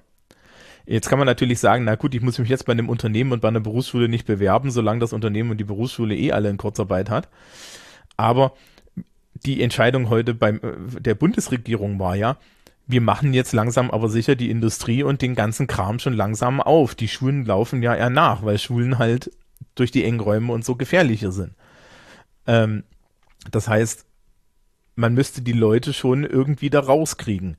Es ist also ein technisches Problem tatsächlich, ob wir die Prüfungen hinkriegen. Also unsere Prüfungen im Übrigen an meiner Schule, äh, beruflichen Oberschulen in Bayern, wurden schon nach die Pfingstferien geschoben die aktuelle Planung mit nach den Pfingstferien lässt uns gerade so zum letzten Schultag äh, die Abi-Zeugnisse fertig kriegen. Ja. Also unter den besten Bedingungen Soße, scharf und so weiter.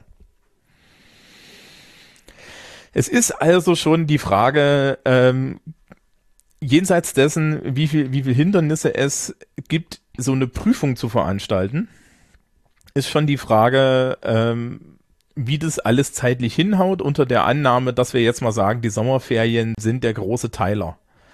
Ja, jetzt kann man natürlich, was da übrigens fehlt, in den Sommerferien muss ja eine Planung fürs neue Schuljahr gemacht werden. Unten in die Schule, in die, insbesondere in Sekundar, also in, in jede Schule eigentlich, kommen unten neue SchülerInnen rein und oben kommen neue Schüler raus es gab ja so Leute, die haben gesagt, wir können irgendwie einen doppelten Jahrgang machen. Da habe ich, hab ich dann auch gemeint. Also an meiner Schule würde das heißen, dass wir Platz für 300 extra, äh, ja, für 300 plus extra Schülerinnen brauchen. Die Klassen sind doch jetzt schon völlig überfüllt. Ja, wir haben auch keine Lehrer. Also auch so, also, also auch so lustige Sachen wie, wir machen jetzt Präsenzunterricht in kleinen Gruppen. Ja, Mit wem? Meine Schule hat 60 Lehrkräfte, die sind vollständig verplant. Wenn man jetzt zu mir kommt und sagt, Herr Brandt, ja, ich habe eine, also meine Prüfungsklasse, wo ich wirklich ein Prüfungsfach unterrichte dieses Jahr, ich habe ich nur eine, die ist in Englisch und das sind nur 16 Leute. Ja, aus, also äh, nach Probezeit, vorher waren es 20. Ne? Das ist so, bei uns an der Schule gibt es ja eine Probezeit und da sind noch ein paar Leute durchgefallen, das sind jetzt 16 übrig. Ähm, so, die müsste man mir aber eigentlich immer noch teilen, weil es ist ja einer mehr als 15. Du, ja, und du musst dich vermehren. Also du musst dich. Irgendwie. Naja, also, so. also da ist ja tatsächlich die interessante Sache. Ähm, wenn ich jetzt bei denen fünf Unterrichtsstunden die Woche Englisch gebe Ja. und man sagt, man teilt mir die Gruppe, dann gebe ich da auf einmal zehn Stunden die Woche an, in Anwesenheit. Werden die mir irgendwie vergütet? Wie ist es, äh, äh, wie, wie ist da die Abrechnung? Wieso? Du kriegst doch ist jetzt erstmal-. Ja, aber äh, Stundenkonten gibt's. Ja, wir können jetzt nicht, wir können, äh, wenn, wenn, wenn wir alle plus Stunden aufsammeln, müssen sie die uns irgendwie ausgleichen, sind sie in ihren eigenen Regeln gefangen. Also das ist ein Problem.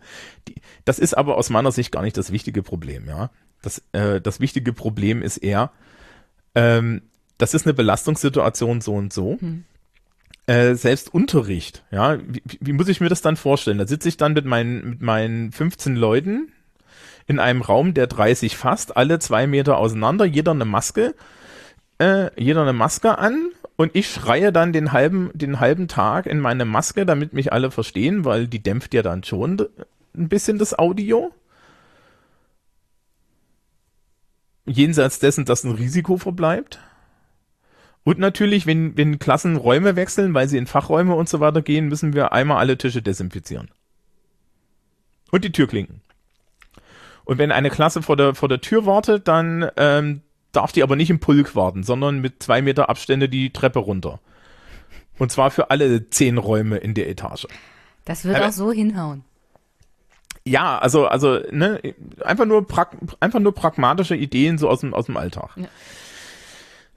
Ähm, die Zeiten gehen aus. Ähm, es ist, es ist halt so, es, es ist jetzt halt so, man könnte jetzt natürlich sagen, wie gesagt, wir können in den Sommerferien schreiben, auf der anderen Seite, äh, wir kriegen anscheinend ja wieder so einen Sommer, wie wir letztes Jahr hatten, so, und dann haben wir irgendwie 30 Grad Außentemperatur, im Klassenraum sind es 32 oder, drei- ja, oder Ja, dagegen 35. gibt es auch Regeln, Schulregeln. Ja, ja, genau. Ist total komisch. Also, Ja, das mit der. Gesundheit ist so ernst, war? Das nimmt man so ernst in der Schul äh, Schulsatzung. mh, na, hitzefrei gibt's ja zum Beispiel im bayerischen Schulrecht nicht. Was, das gibt's nicht? Das gibt's bei uns. Nee, das gibt's auch, gibt's auch gibt's in nahezu keinem Schulrecht. In ja, Bayern aber Hitze, schon- schon Stich Grund- in der Schule ist jetzt auch nicht so der Hammer. Ja, naja, Grund, also, also, also es gab hier irgendwie eine Grundschule, äh, das ist so ein Backsteingebäude gewesen, das hat sich halt über, über den Tag auf, auf, auf zärtliche 40 Grad aufgeheizt, ne? Also, uh, angenehm. Ähm, und dann hat die, dann, äh, dann, dann hat die Direktorin da die Kinder nach Hause geschickt und dann gab es im Nachhinein Stress vom Schulamt von wegen, das müsste sie ja nachholen oder sie darf das nicht, woraus sie gesagt hat, das, ihr könnt mich mal. Hm. Ja. Ähm, also, ja, vor allen Dingen sind wir da wieder bei dieser Abwägung, ne? Sch Schülergesundheit versus, äh, versus des- Schulrecht. Des gesellschaftlichen Systems. Das, nein, das ist nicht Anforderung des gesellschaftlichen Systems. Die Fra also die, die Forderungen der Gesellschaft an Schulen sind Sozialisation, Enkulturation, Bildung, Qualifikation und Selektion. Ja. Wie wir das machen als Schulsystem, ist uns überlassen und man kann sich überlegen, wie man das tut. Und wenn man der Meinung ist, dass man das hauptsächlich dadurch erreicht, dass man SchülerInnen die ganze Zeit quält, dann ist das halt so. Ja, aber das ist natürlich auch eine Bildungsleistung gegenüber den Schülerinnen und Schülern, die sie sich merken, wa? Äh, an der Stelle wünschen wir, äh, äh, dürfen, empfehlen wir mal allen Menschen äh, auf der Wikipedia den heimlichen Lehrplan nachzugucken. Ähm, Was ist der heimliche Lehrplan? was ist der heimliche Lehrplan? Der heimliche Lehrplan ist eine ähm, ist ist eine äh, pädagogische Idee oder besser gesagt äh, äh, eine eine soziologische auch. Ähm, eine äh, ja es gibt eine implizite Vermittlung von Lerninhalten und Lernformen in der Schule, die eine Wirkung auf die Sozialisation hat. Also sprich, die Art, wie Schule gegenüber Schülerinnen und Schülern auftritt, macht aus ihnen eine bestimmte Art von Menschen. Hm. Äh, in der Wikipedia gibt's da diesen schönen, gibt's da diese schöne äh, äh, Liste mit Erziehungseffekten des heimlichen Lehrplans. Ja, ähm, zum Beispiel der Pflichtcharakter des schulischen Lernens beeinflusst die Aufwanderung von Lernstoff und die Einstellung dazu, nämlich dass Lernen scheiße ist. Die Hierarchie der schulischen Organisation prägt die Selbstwahrnehmung des eigenen Lernprozesses, also sprich, ich lerne, weil mir andere Leute sagen, dass ich lerne, und ich bin hier unterwürfig. Die Persönlichkeit wird emotional und im Handeln auf die Schülerrolle reduziert. Ja. Hab dich doch nicht so. Wenn du mal einen Fünfer schreibst, dann bist du doch selber schuld. Der Lernende wird Objekt des Lernprozesses, also nicht mehr Subjekt des Lernprozesses. Ja. Er richtet sich an äußeren Vorgaben aus, stellt sich auf Bewertung und formale Leistungskriterien ein oder auch Schülerinnen und Schüler lernen sehr schnell, dass es eigentlich nicht darum geht, Dinge zu lernen, sondern dass es darum geht, Tests möglich gut zu bestehen. Vergleiche Heinz von Förster, Test, Test, Tests. Ein Test testet immer nur, wie gut die Leute den Test erfüllen können. Konkurrenzverhalten wird eingeübt. Es wird sich an Lehrererwartungen äh, angepasst. Abläufe sind bürokratisiert. Ja.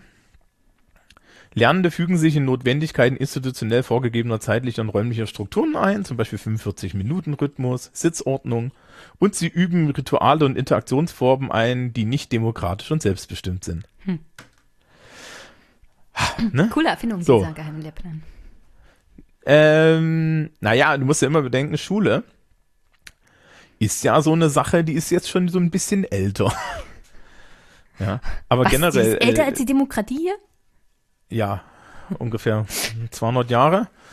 Ähm, die 150. Ähm, naja, auf jeden Fall ist das, ist das halt, wie gesagt, ein, äh, ist das halt, wie gesagt, so ein, so ein Problem. Die Gesellschaft stellt an uns bestimmte Forderungen. Wie wir das machen, ist eine andere Sache. Mhm. Es wäre übrigens auch kein Problem, allen Leuten jetzt ein Zeugnis auszudrucken mit den Durchschnittsnoten des Schuljahres, also dieses Durchschnittsabitur und unten drunter zu schreiben. Mit Beschluss der Kultusministerkonferenz von Datum hier, Patsch, ist dies ein deutsche, äh, ist dies ein in Deutschland anerkannter Abschluss äh, äh, folgenden Typus. Patsch. Siegel drunter, fertig. In dem Moment, wo da der Siegel drauf ist, ist es, ist es ein Abschluss. Ja. Aber wie würden die Schüler dabei wegkommen? Besser oder schlechter? ähm, Weil theoretisch nachdem, könnten sie auch dagegen klagen. Nachdem, nachdem meistens Menschen in, in, in, in Abschlussprüfungen schlechter abschalten, wahrscheinlich kommen sie besser weg. Ganz ehrlich, man weiß es nicht. Ja, man weiß es echt nicht und ich würde, äh, äh, es gibt beide Ideen. Es gibt halt diese Idee, dass du dich durch die Prüfung rettest und es gibt die Idee, dass du dich durch die Prüfung verdammst und es gibt die Idee, dass es keinen Unterschied macht. Also ich hatte ähm, von allen dreien schon was in meiner Laufbahn als Schüler, Schrägstrich Student, Schrägstrich ja. Fachstudium. Und das sagt dir, wie hoch, äh, äh, wie, wie hoch da die Wahrscheinlichkeit ist, dass man eine Aussage treffen kann, die jenseits eines gezielten Schulterzuckens ist. Gar nichts, ja, ja das ist Schulterzucken. Richtig alle Leute, die da jetzt, die, die sich, die, die, die da äh, sich äußern und der Meinung sind, dass es, dass es da in irgendeine Richtung eine Prä, äh, Prävalenz gibt, die irren sich wahrscheinlich, weil es gibt auch keinerlei empiri äh, empirische Erhebungen zu. Die sind auch sehr schwierig, weil natürlich die, die Notenbilder von Schülerinnen und Schülern sind äh, äh, geheim, ja, also was heißt geheim? Die sind halt wirklich nur an den Schulen vorhanden und die Schulen geben auch diese Notenbilder nicht fertig, geschweige denn werden die Notenbilder komplett vorgehalten. Ja, also normale Schule äh, in den in den Notenbögen, die da zu äh, oder auch den digitalen in der in der in den digitalen Programmen, die da verwendet werden, äh, da bleiben am Ende Backups übrig, wo Durchschnittswerte drinstehen. So, das heißt, es sagt gar nichts. Ja. Also und du weißt halt auch nicht, ob denn eigentlich die Tests vergleichbar sind. Das ist das nächste. Also du weißt halt nicht. Du weißt gerade so bei Abiturprüfung, dass der Test vergleichbar ist, weil wirklich alle in einem Bundesland dieselbe Prüfung schreiben und da sind wir dann schon alle im selben Bundesland. Und die Prüfung hat aktuell so ein Drittel an Deutschland, äh, äh, ein Drittel Anteil, der in Deutschland in allen Bundesländern geschrieben wird. Das ist das Einzige, was vergleichbar ist. Oder auch, wir können es uns sparen. Ähm, okay. Also das sind so die systematischen Probleme, die jetzt dabei auftauchen hm. und die, die man, glaube ich, auch zu wenig bedenkt. Hast du noch was von deiner Gewerkschaft gehört? Wenn, weil ich habe hier gerade was Aktuelles von der Brandenburger ich Gewerkschaft. Ich habe keine Gewerkschaft. Der Erziehung und Wissenschaft. Ah, GEW. Genau. Ja. Die haben gesagt, in Brandenburg ist ein normaler Schulbetrieb bis zu den Sommerferien nicht möglich. Damit haben sie wahrscheinlich recht. Ja, das ist die Gewerkschaft, die entscheidet das ja nicht, sondern die Politik. Mhm. Ähm, aber ich würde schon sagen, wenn die sagen, Also weder die Schüler noch die Lehrer würden wir jetzt in diesen Betrieb reinwerfen, in der Hoffnung, dass das gut geht, weil es wird nicht gut gehen. Dann kannst du das mit den zehn Ähm. Wochen auf Augenhöhe irgendwie Pi mal Daumen gerade so durchgewurschtelt bis zum Abitur auch vergessen. Ähm, naja, in Brandenburg sind es ja nicht mal zehn Wochen. Ja, also wie gesagt, und Montag fangen die nicht an. Mein Bruder hat, kam nach Hause und sagte, beziehungsweise kam vom Computer und sagte, also ja, bis nach Pfingsten halt, wa? Haben sie das jetzt erstmal verlängert so. Ja, ähm, also, also Brandenburg, äh, können wir ja kurz gucken. Brandenburg, Sommerferien fangen halt, ja, genau, das sind, das sind diese zehn Wochen, ne? Also bei uns sind es mehr. Wir haben bis 30.07., aber äh, wir haben jetzt auch im Endeffekt im Halbjahr noch keine Noten, weil wir fangen ja auch später an. Ja. Ähm, äh, Im Übrigen, an meiner Schule, wenn wir jetzt am Montag angefangen hätten, wären meine Schülerinnen und Schüler äh, ein, in einen Spießrutenlauf aus Leistungsnachweisen gegangen. Also wir haben einen Plan schon gehabt und dieser Plan war im Endeffekt jeden Tag in irgendeiner Klasse ein Leistungsnachweis, teilweise zentral für alle Klassen. Und du durftest, und wenn du halt irgendwie dann krank bist oder fehlst und so, dann hast du eine ganz, ein ganz kleines Fenster des Nachschreibens und nach der Schulordnung fällst du dann durchs Abi und so.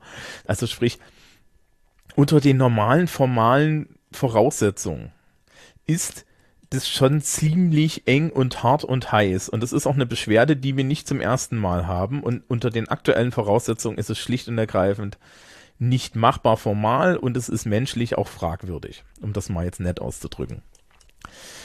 Ähm, naja, also so, so viel dazu, damit man so ein bisschen Überblick hat, was das jetzt eigentlich alles bedeutet. Das bedeutet im Endeffekt, dass wir dieses Jahr ein sehr besonderes Abitur haben werden, denn es wird wahrscheinlich eins ohne Prüfungen werden. Weil die Leute werden ihren Abschluss irgendwie kriegen müssen. Ja? Ja, das Wir können die jetzt nicht alle hängen lassen. Und es ist, ne, und, und ich meine, wenn du dann irgendwie Herrn Drosten hörst, Herr Drosten sagt, na ja, die Spitze der, der Pandemie, das kommt erst im August. Ja, super. Oh Wir- mein Gott. Ja, aber das Ja. haben sie schon frühzeitig gesagt. Also Ja, natürlich haben sie das einer- schon frühzeitig gesagt. Das einer Problem der ist ein bisschen, Podcasts, die ich beim NDR mit ihm gehört hatte, war, also das geht jetzt bis August, weil wir glauben, dass der Virus nicht normal reagiert auf Hitze, wie die anderen Grippeviren zum Beispiel, sondern der zieht jetzt durch bis August. ja, und selbst dann wenn er nicht durchzieht. Also wenn er nicht durchzieht, müssen wir halt als Schulsystem uns mal klar sein, dass wir spätestens im November oder Dezember im Zweifel wieder die Schotten dicht machen müssen. Ja, einfach weil die zweite Pandemiewelle durchrollt. Ja. Und, und ich kann mir auch schon vorstellen, dass ich Anfang September gleich mit Maske da, da wieder auflaufen darf. Ähm, Wann erwartest du denn wieder normalen Schulbetrieb? Irgendwann nächstes Jahr? Wenn es Grippe, äh, oh, Corona-Schutzimpfungen gibt? Wenn es gut läuft. ich habe keine Ahnung. Also dieses Jahr mir auch- offensichtlich also- nicht mehr. Ähm, die, die ganze Geschichte ist eine Geschichte, die man einfach nur mit Ruhe klären muss. Und mal ja, man kann ja dann jetzt mal neue Dinge machen, zum Beispiel digitalen Unterricht. Ja, du hattest, du hattest angedeutet, dass du dich darauf ganz besonders freust. Ähm, ich freue mich darauf tatsächlich ähm, ein bisschen, weil ich bin ja ein Nerd. Ja. Dein Chef Ähm, liebt dich doch so sehr, gerade deswegen. Mein Chef ist gerade sehr froh, dass er Menschen wie mich hat. Ja. Das ist ganz lustig. Er darf es bitte nicht vergessen, wenn das alles vorbei ist. Äh, Ich glaube nicht, dass er das vergisst. Ähm, immerhin hat immerhin hat unsere Schule, äh, also wir sind halt sehr gesegnet. Zum Beispiel hat äh, die, die beruflichen Oberschulen in Bayern haben eigene eine eigene Lernplattform. Wir sind nicht auf der Lernplattform, auf der alle anderen bayerischen Schulen sind. Das ist Mebis, das ist ein Moodle-Clone. Sondern wir sind auf der Bibos, der virtuellen Berufsoberschule. Und das heißt, wir haben weniger Leute auf einer anderen Plattform, die wir getrennt davon behandeln können. Und das hat bestimmte Vorteile, zum Beispiel halt weniger Stress auf der Plattform durch die Zugriffe. Ja. Und so. Also wir sind so ein bisschen, wir haben so ein bisschen Luxus. Wir haben aber auch aktuell das Problem, dass diese ganze Videokonferenzgeschichte eigentlich nicht datenschutzgesichert ist, zum Beispiel. Ja, aber wir müssen das dann halt irgendwie machen. Das klärt sich aber auch alles. Naja, und vielleicht fällt ja irgendwie äh, der, der Nerd-Lehrkraft bei mir an der Schule noch was ein, wie wir das irgendwie anders machen können. Ich bin gespannt. Ja, ich auch. Ähm, die generell digitaler Unterricht hat ein ganz großes Problem in der Breite. Also ähm, das ist nämlich, wir, wir kommen jetzt an Gerechtigkeitsprobleme. Hm, das hatte ich dir ja geschrieben und du hattest gefragt, wer dann Zugang hat. Und meine, meine Kritik daran ist, dass nicht zwangsweise, zwangsweise jeder zum Beispiel einen Laptop oder Computer oder Internetzugang hat tatsächlich noch in Deutschland. Ähm, na, ich kann das mal anders beantworten. Ne? Ich habe mit meiner Schülerschaft ja schon so Videokonferenzen gemacht. Hm. Und ähm, so ein Viertel bis ein Drittel der Leute hat daran mit so Vertical Video teilgenommen. Also sprich, da stand ein Handy auf dem Schreibtisch. Ich weiß von Schulen, die keine Internetanbindung haben und alles mit Papier machen. Papier ist übrigens tatsächlich jetzt ein großer Gleichmacher. Ja, wenn die Schule das alles per Post rausschickt oder irgendwie die Lehrer mit dem Fahrrad durch die Stadt fahren und äh, insbesondere in Grundschulen geht das, weil die haben ja einen Sprengel, also das ist halt mhm. alles räumlich nah. Ja, also die, die, äh, die, die Lehrer und das Sekretariat das wirklich verteilen, ist es ein großer Gleichmacher, auch wenn jetzt viele der Digitalvertreter ähm, äh, jetzt gleich sagen, ja, aber das ist doch rückständig und so weiter. Ähm, ich bin unheimlich enttäuscht von Vertretern digitalen Lernens aktuell, weil die eigentlich ähm, die ganze Zeit nur große Töne gespuckt haben, irgendwelche Ideen hatten wie irgendwelche Lern-Apps und iPad-Klassen, aber im Endeffekt keine pragmatischen, konkreten Lösungen haben, die aber gerne fordern. Also ich habe letztens irgendwie auch jemanden gesehen ähm, im, im Beirat der Bundesregierung für ähm, äh, äh, für digitales Lernen hier bei Dorothee Bär und diese Person hat auch in einem Podcast gesagt, die Kultusministerkonferenz muss jetzt mal zehn pragmatische Entscheidungen treffen. Der Podcast dauerte eine halbe Stunde. Die Person hat es in den ersten fünf Minuten gesagt.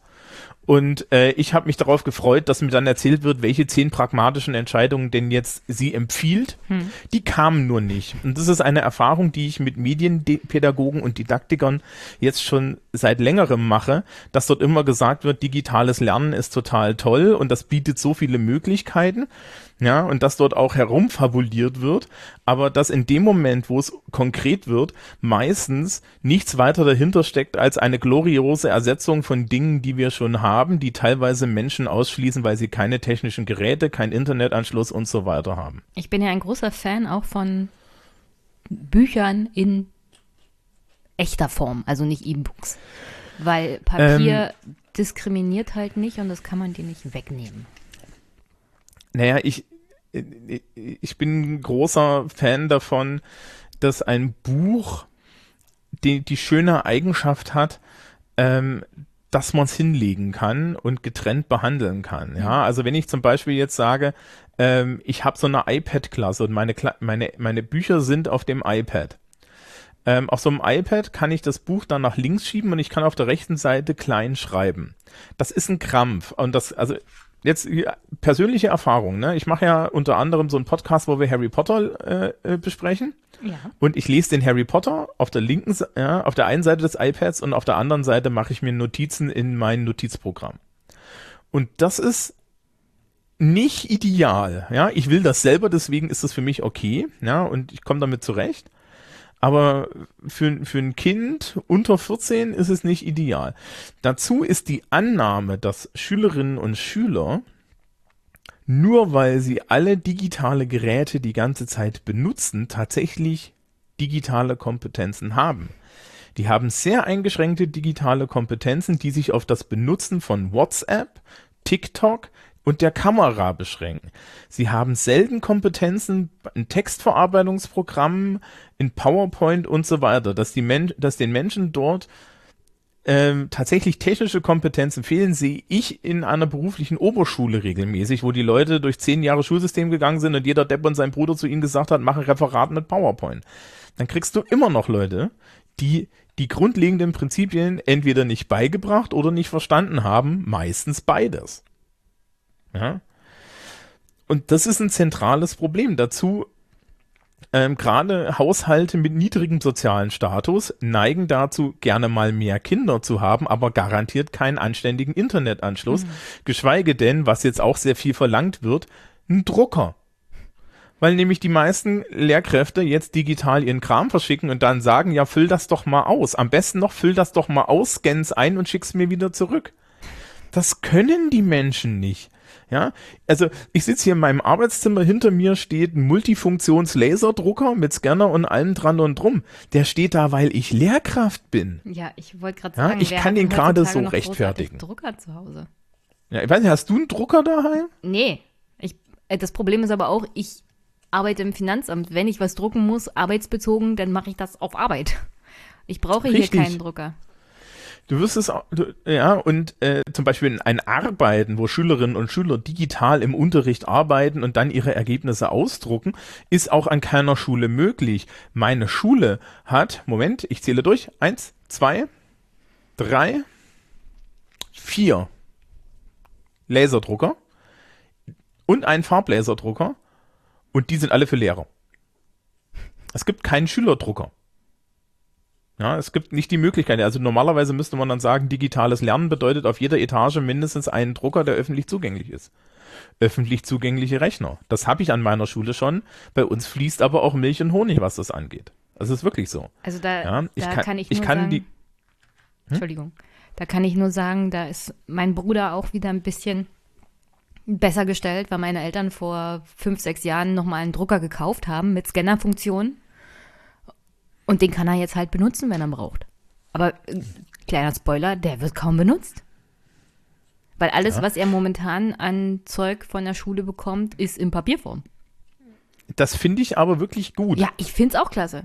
weil es nimmt jeden mit. Ja, ähm, und da hast du halt auch das Problem, ne? Also wir könnten jetzt natürlich ins digitale Lernen komplett einsteigen. Und ich kann mich noch erinnern, es gab so Spiegelkolumnen vor, vor, vor acht Wochen oder so, dass das jetzt eine große Chance ist, eine große Fortbildung ist. Ja, Fortbildung für Lehrer. Wir haben ja, eine signifikante Anzahl von Lehrkräften, die aktuell komplett überfordert sind. Wir haben eine signifikante Anzahl von Lehrkräften, die sich für digitale Vorreiter halten, die aktuell äh, einen absoluten Kamm haben. Ja, das hilft uns nicht. Ähm, unheimlich viele Leute scheitern daran. Unheimlich viele Leute sind davon herausgefordert. Noch mehr haben in letzter Zeit sehr viel gelernt und sich unheimlich gut adaptiert.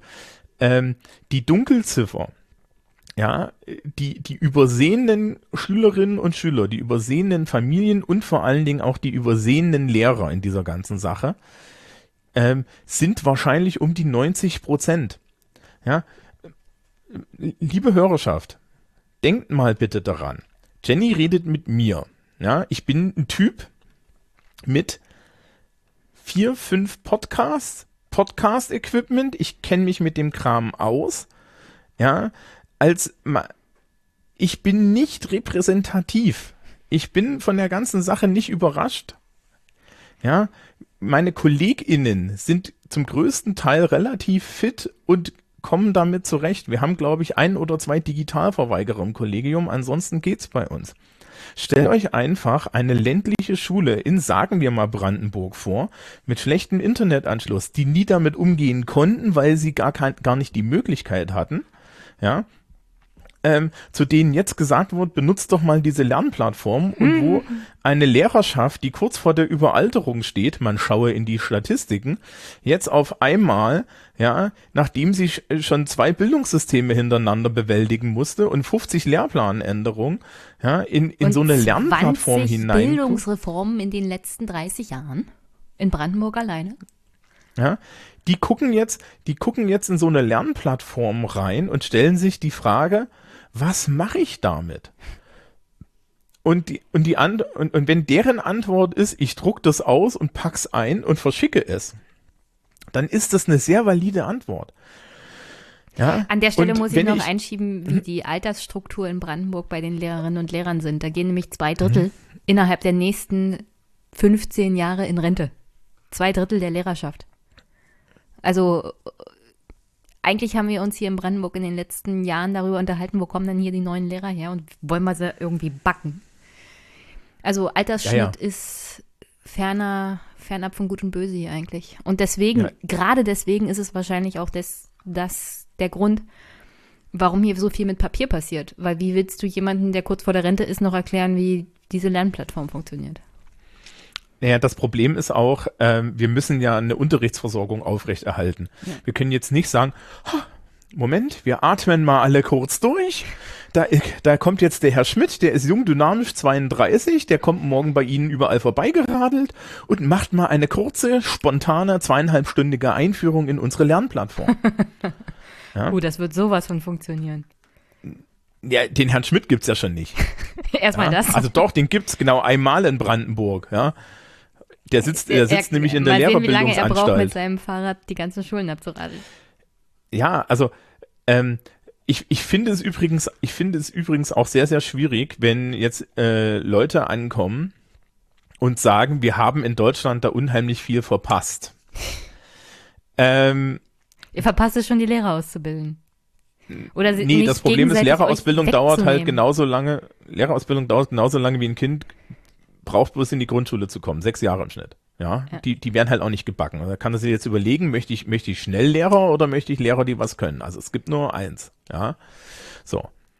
Ähm, das Problem mit der Digitalausstattung ist natürlich auch ein ideologisches Problem. Ja, es wurde sehr lange in Schulen immer das abgewiegelt. Es wird immer noch der Präsenzunterricht hochgehalten. Gleichzeitig ist aber auch der komplette Diskurs darüber immer noch auch auf der pädagogischen Seite, ja, wenn du, wenn du dir ansiehst, was da, was dazu geschrieben wird und so, ähm, man, man, man verspricht sich da unheimlich viel, aber er ist halt immer unkonkret gewesen, ja, und wir sind auch unheimlich spät dran. Die ersten großen, ja, also wenn du jetzt dir so anguckst, wann die ersten Werke zum Thema äh, äh, zu, zum Thema digitaler Unterricht geschrieben wurden und wo, wo jetzt wirklich der Diskurs angefangen hat in den letzten Jahren, auch als es jetzt bei uns um Digitalisierung ging mhm. in der Schule. Ich bin seit zehn Jahren an der Schule. Seit zwei Jahren ist das ein Thema. Ja, seit sechs Jahren habe ich einen Podcast mit Holgi. Ja, einfach nur so. Und seit drei Jahren habe ich privat irgendwie vier Podcasts noch. So. Ja. Die, die Leute haben mich, ja, also die, die Leute haben uns, ich bin nicht allein, ja, aber auch mich, vor, vor vier, fünf Jahren, als wir angefangen haben zu sagen, okay, wir machen jetzt mal hier eine Dropbox und teilen uns Sachen ja, vor vier, fünf Jahren, haben sie uns angeguckt, als wäre uns ein dritter Kopf gewachsen und uns gefragt, warum wir das brauchen. Wir hätten doch USB-Sticks. Als ich gesagt habe, ich brauche Netz in der Schule, damit ich irgendwie mal, ja, damit ich flexibel, äh, ich brauche ein WLAN im Lehrerzimmer, das haben wir relativ schnell gekriegt, aber nur, weil wir nicht genug Rechner haben. Ja, äh, wenn ich habe Kollegen, die fordern mit Recht bei uns, ja, dass wir bring, dass wir unsere Rechner als Lehrer bezahlt kriegen. Wir setzen die nur von der Steuer ab. Sämtliche anderen Menschen, die äh, digital gestützte Arbeit machen, ja, kriegen das Material gestellt vom Arbeitgeber. Kriegen das Material gestellt. Ja, jetzt muss man natürlich dazu sagen, ne, ich habe hier irgendwie alle alles Macs und so. Ja, aber ähm, äh, ich dann möchte ich dann möchte ich halt einfach einen Zuschuss haben. Punkt. Ja, und, und ich rede nicht davon, dass ich jetzt irgendwie im Apple Bildungsstore einkaufen darf. Ja, und äh, äh, irgendwie das dann von der Steuer absetzen darf. Das machen nämlich andere Leute auch. Und eigentlich ist es etwas, das ich nicht von der Steuer absetzen müsste, wenn ich es gestellt kriege. Ja. Ähm, du, du, das sind, das sind so, also digitales Lernen hat auch so ein schlicht und ergreifend einen Verzug von 20 Jahren und aktuell glauben Schulen, dass Digitalisierung das Aufhängen digitaler Tafeln ist. Was ein Irrweg ist, weil digitale Tafeln haben zwei Eigenschaften. Erstens, sie sind die halbe Zeit kaputt und zweitens verstärken sie Frontalunterricht. Und drittens glauben nur Leute an sie, die noch nie vor einer Klasse gestanden haben. Ja. Und führen übrigens dazu, dass die Leute, die sich auf digitale Tafeln verlassen, dass dort der Unterricht regelmäßig ausfällt, weil die Tafel kaputt ist oder ich in dem Raum bin, wo keine Tafel ist und dann ist anscheinend die moderne Lehrkraft aufgeschmissen. Also das ist auch so, das ist auch so, das, das sind halt so Fehlschlüsse, die da gemacht werden. Und wir sind, was Digitalisierung von Schule und digitales Lernen angeht, ist Deutschland halt hm, ein Entwicklungsland. Ja, nicht wie in den USA, wo alle Google Classroom und so weiter haben. Und das ist übrigens das Lustige, ne? Google Classroom ist jetzt gar nicht so schlecht. Das ist stinkeinfach zu benutzen. Da ist alles drin. Da machen wir uns jetzt natürlich mit unserem Datenschutz in die Hosen. Ja. Auf der anderen Seite, wenn du wüsstest, ja, und wenn so in der Bevölkerung bekannt wäre, mit was für Software Schulen Noten verwalten. Wie Rechner heutzutage angebunden sind, welch, in welchem Zustand das sind, in welchem Zustand die sind, was da für Betriebssysteme drauf ist und hm. wie teilweise dort die Notenverwaltung gemacht wird. Musst du mir nicht erzählen, ja? ich arbeite doch im Finanzamt von Brandenburg. Was denkst du denn, was wir für Rechner haben? Und was für ja, Betriebssysteme? Aber aber, aber das Finanzamt von Brandenburg ist gegenüber der durchschnittlichen Schule in Brandenburg ausgestattet wie ein Schlaraffenland. Ja, das stimmt. Also da sind wir natürlich ja? eher so eine Art Hightech-Zeitalter und Brandenburger Schulen sind Mittelalter. Ja, also äh, das, äh, so und jetzt anzukommen und sagen, wir machen alles digital, ist halt irgendwie so, wie, äh, wie, wie, wie wenn ich halt hier die mittelalterliche Farm, ja, ja, wie wenn ich, wie, wie, wie wenn ich die auf den Warp-Antrieb setze und sage Energie, ja. Der Warp-Antrieb ist dann schon weg, aber die, die, die Farm ist immer noch da.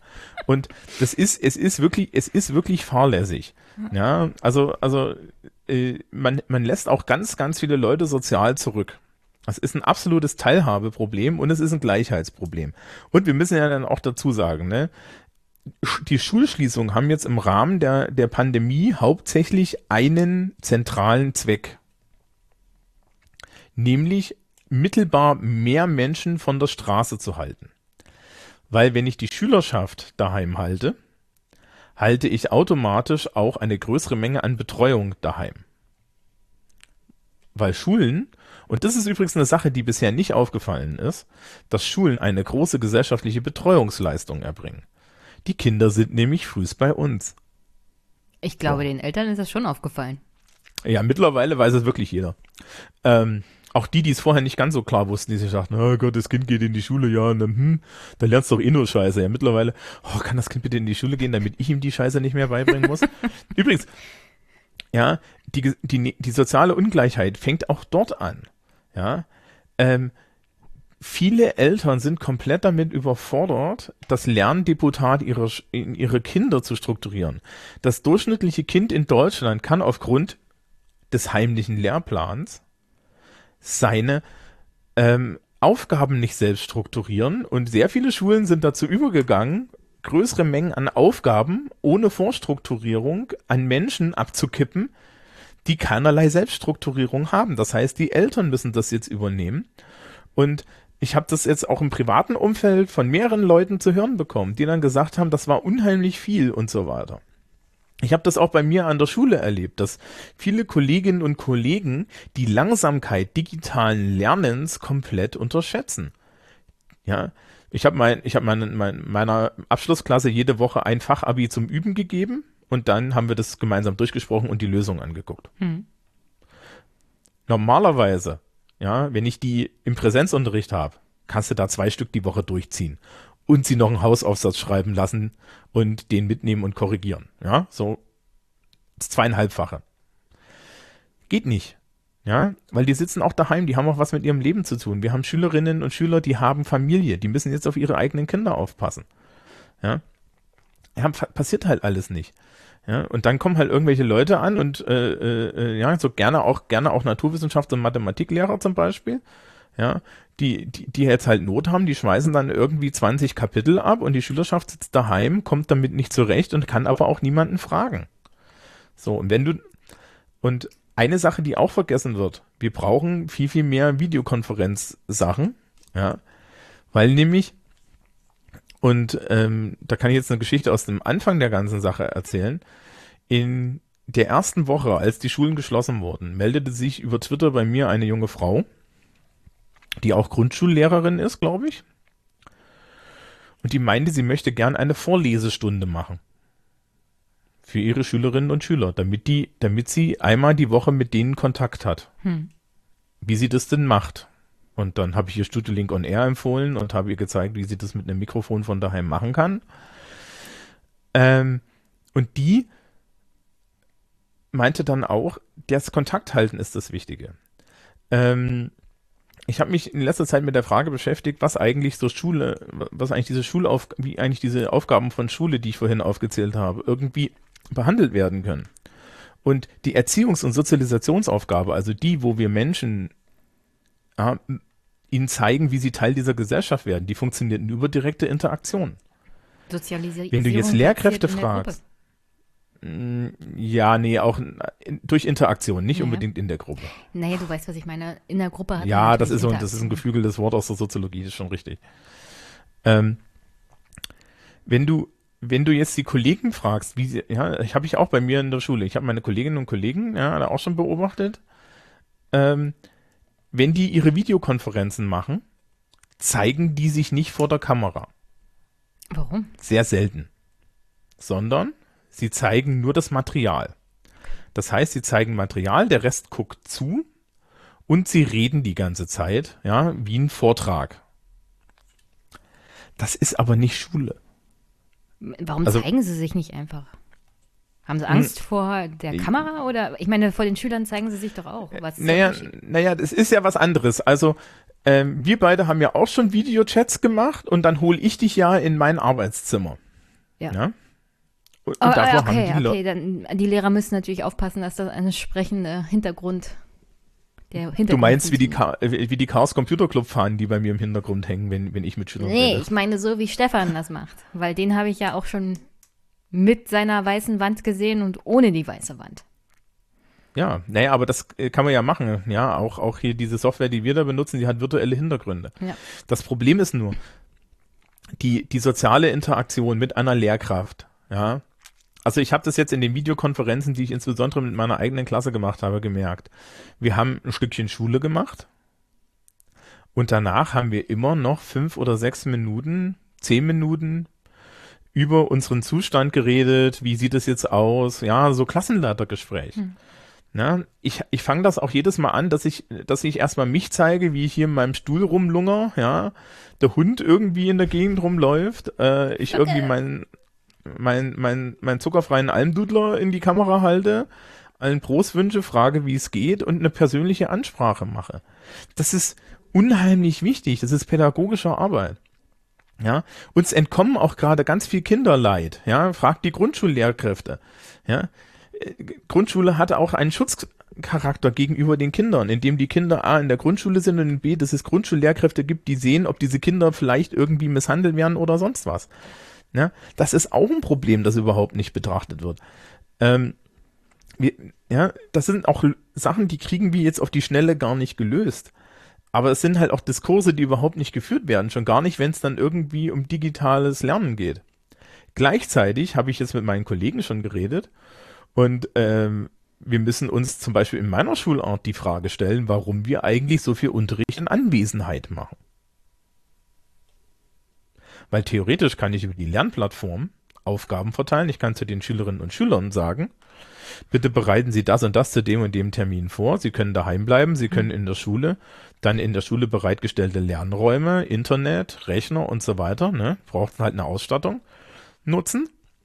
Und Sie können dann und ja, und sie können halt Rückgriff auf mich nehmen. Ich sitze jeden Tag zu meiner Berührzeit in der Schule rum und dann machen wir äh, One-on-One, ja, oder mit, mit, mit der kleinen Gruppe machen wir irgendwie eine gezielte Lernberatung, die ist viel, viel effektiver. Das wäre moderner digitaler Unterricht im Übrigen, auch jetzt jenseits von, von, von Pandemie und so. Dass ich hingehe und sage, wenn die Kinder irgendwie 12, 13, 14 Jahre alt sind, dass ich sukzessive den Unterricht in 45 Minuten Takt abschaffe, sage, hier, ja, denen beibringe, wie sie selbstständig mit Materialien umgehen, ja, sich selber die Zeit strukturieren und ich dann nur noch der Lernbegleiter bin. Das Wort Lernbegleiter habe ich schon in meinem fucking Studium im Jahr 2004 in allen möglichen didaktischen und pädagogischen Handreichungen gesehen. Das hat sich bis heute nirgendwo gesehen. Das erzählen mir die, die Leute immer noch, ja. Ja, wenn Lehrkräfte Lernbegleiter sind, dann können wir auch digitales Lernen machen. Digitales Lernen macht Lehrkräfte zu Lernbereitern. Äh, Begleitern. Ja, aber das Problem sagst, ist, ja, dass aber, die Leute tatsächlich, also deine Schülerinnen und Schüler, dann eigenständig lernen müssen und dazu befähigt sind.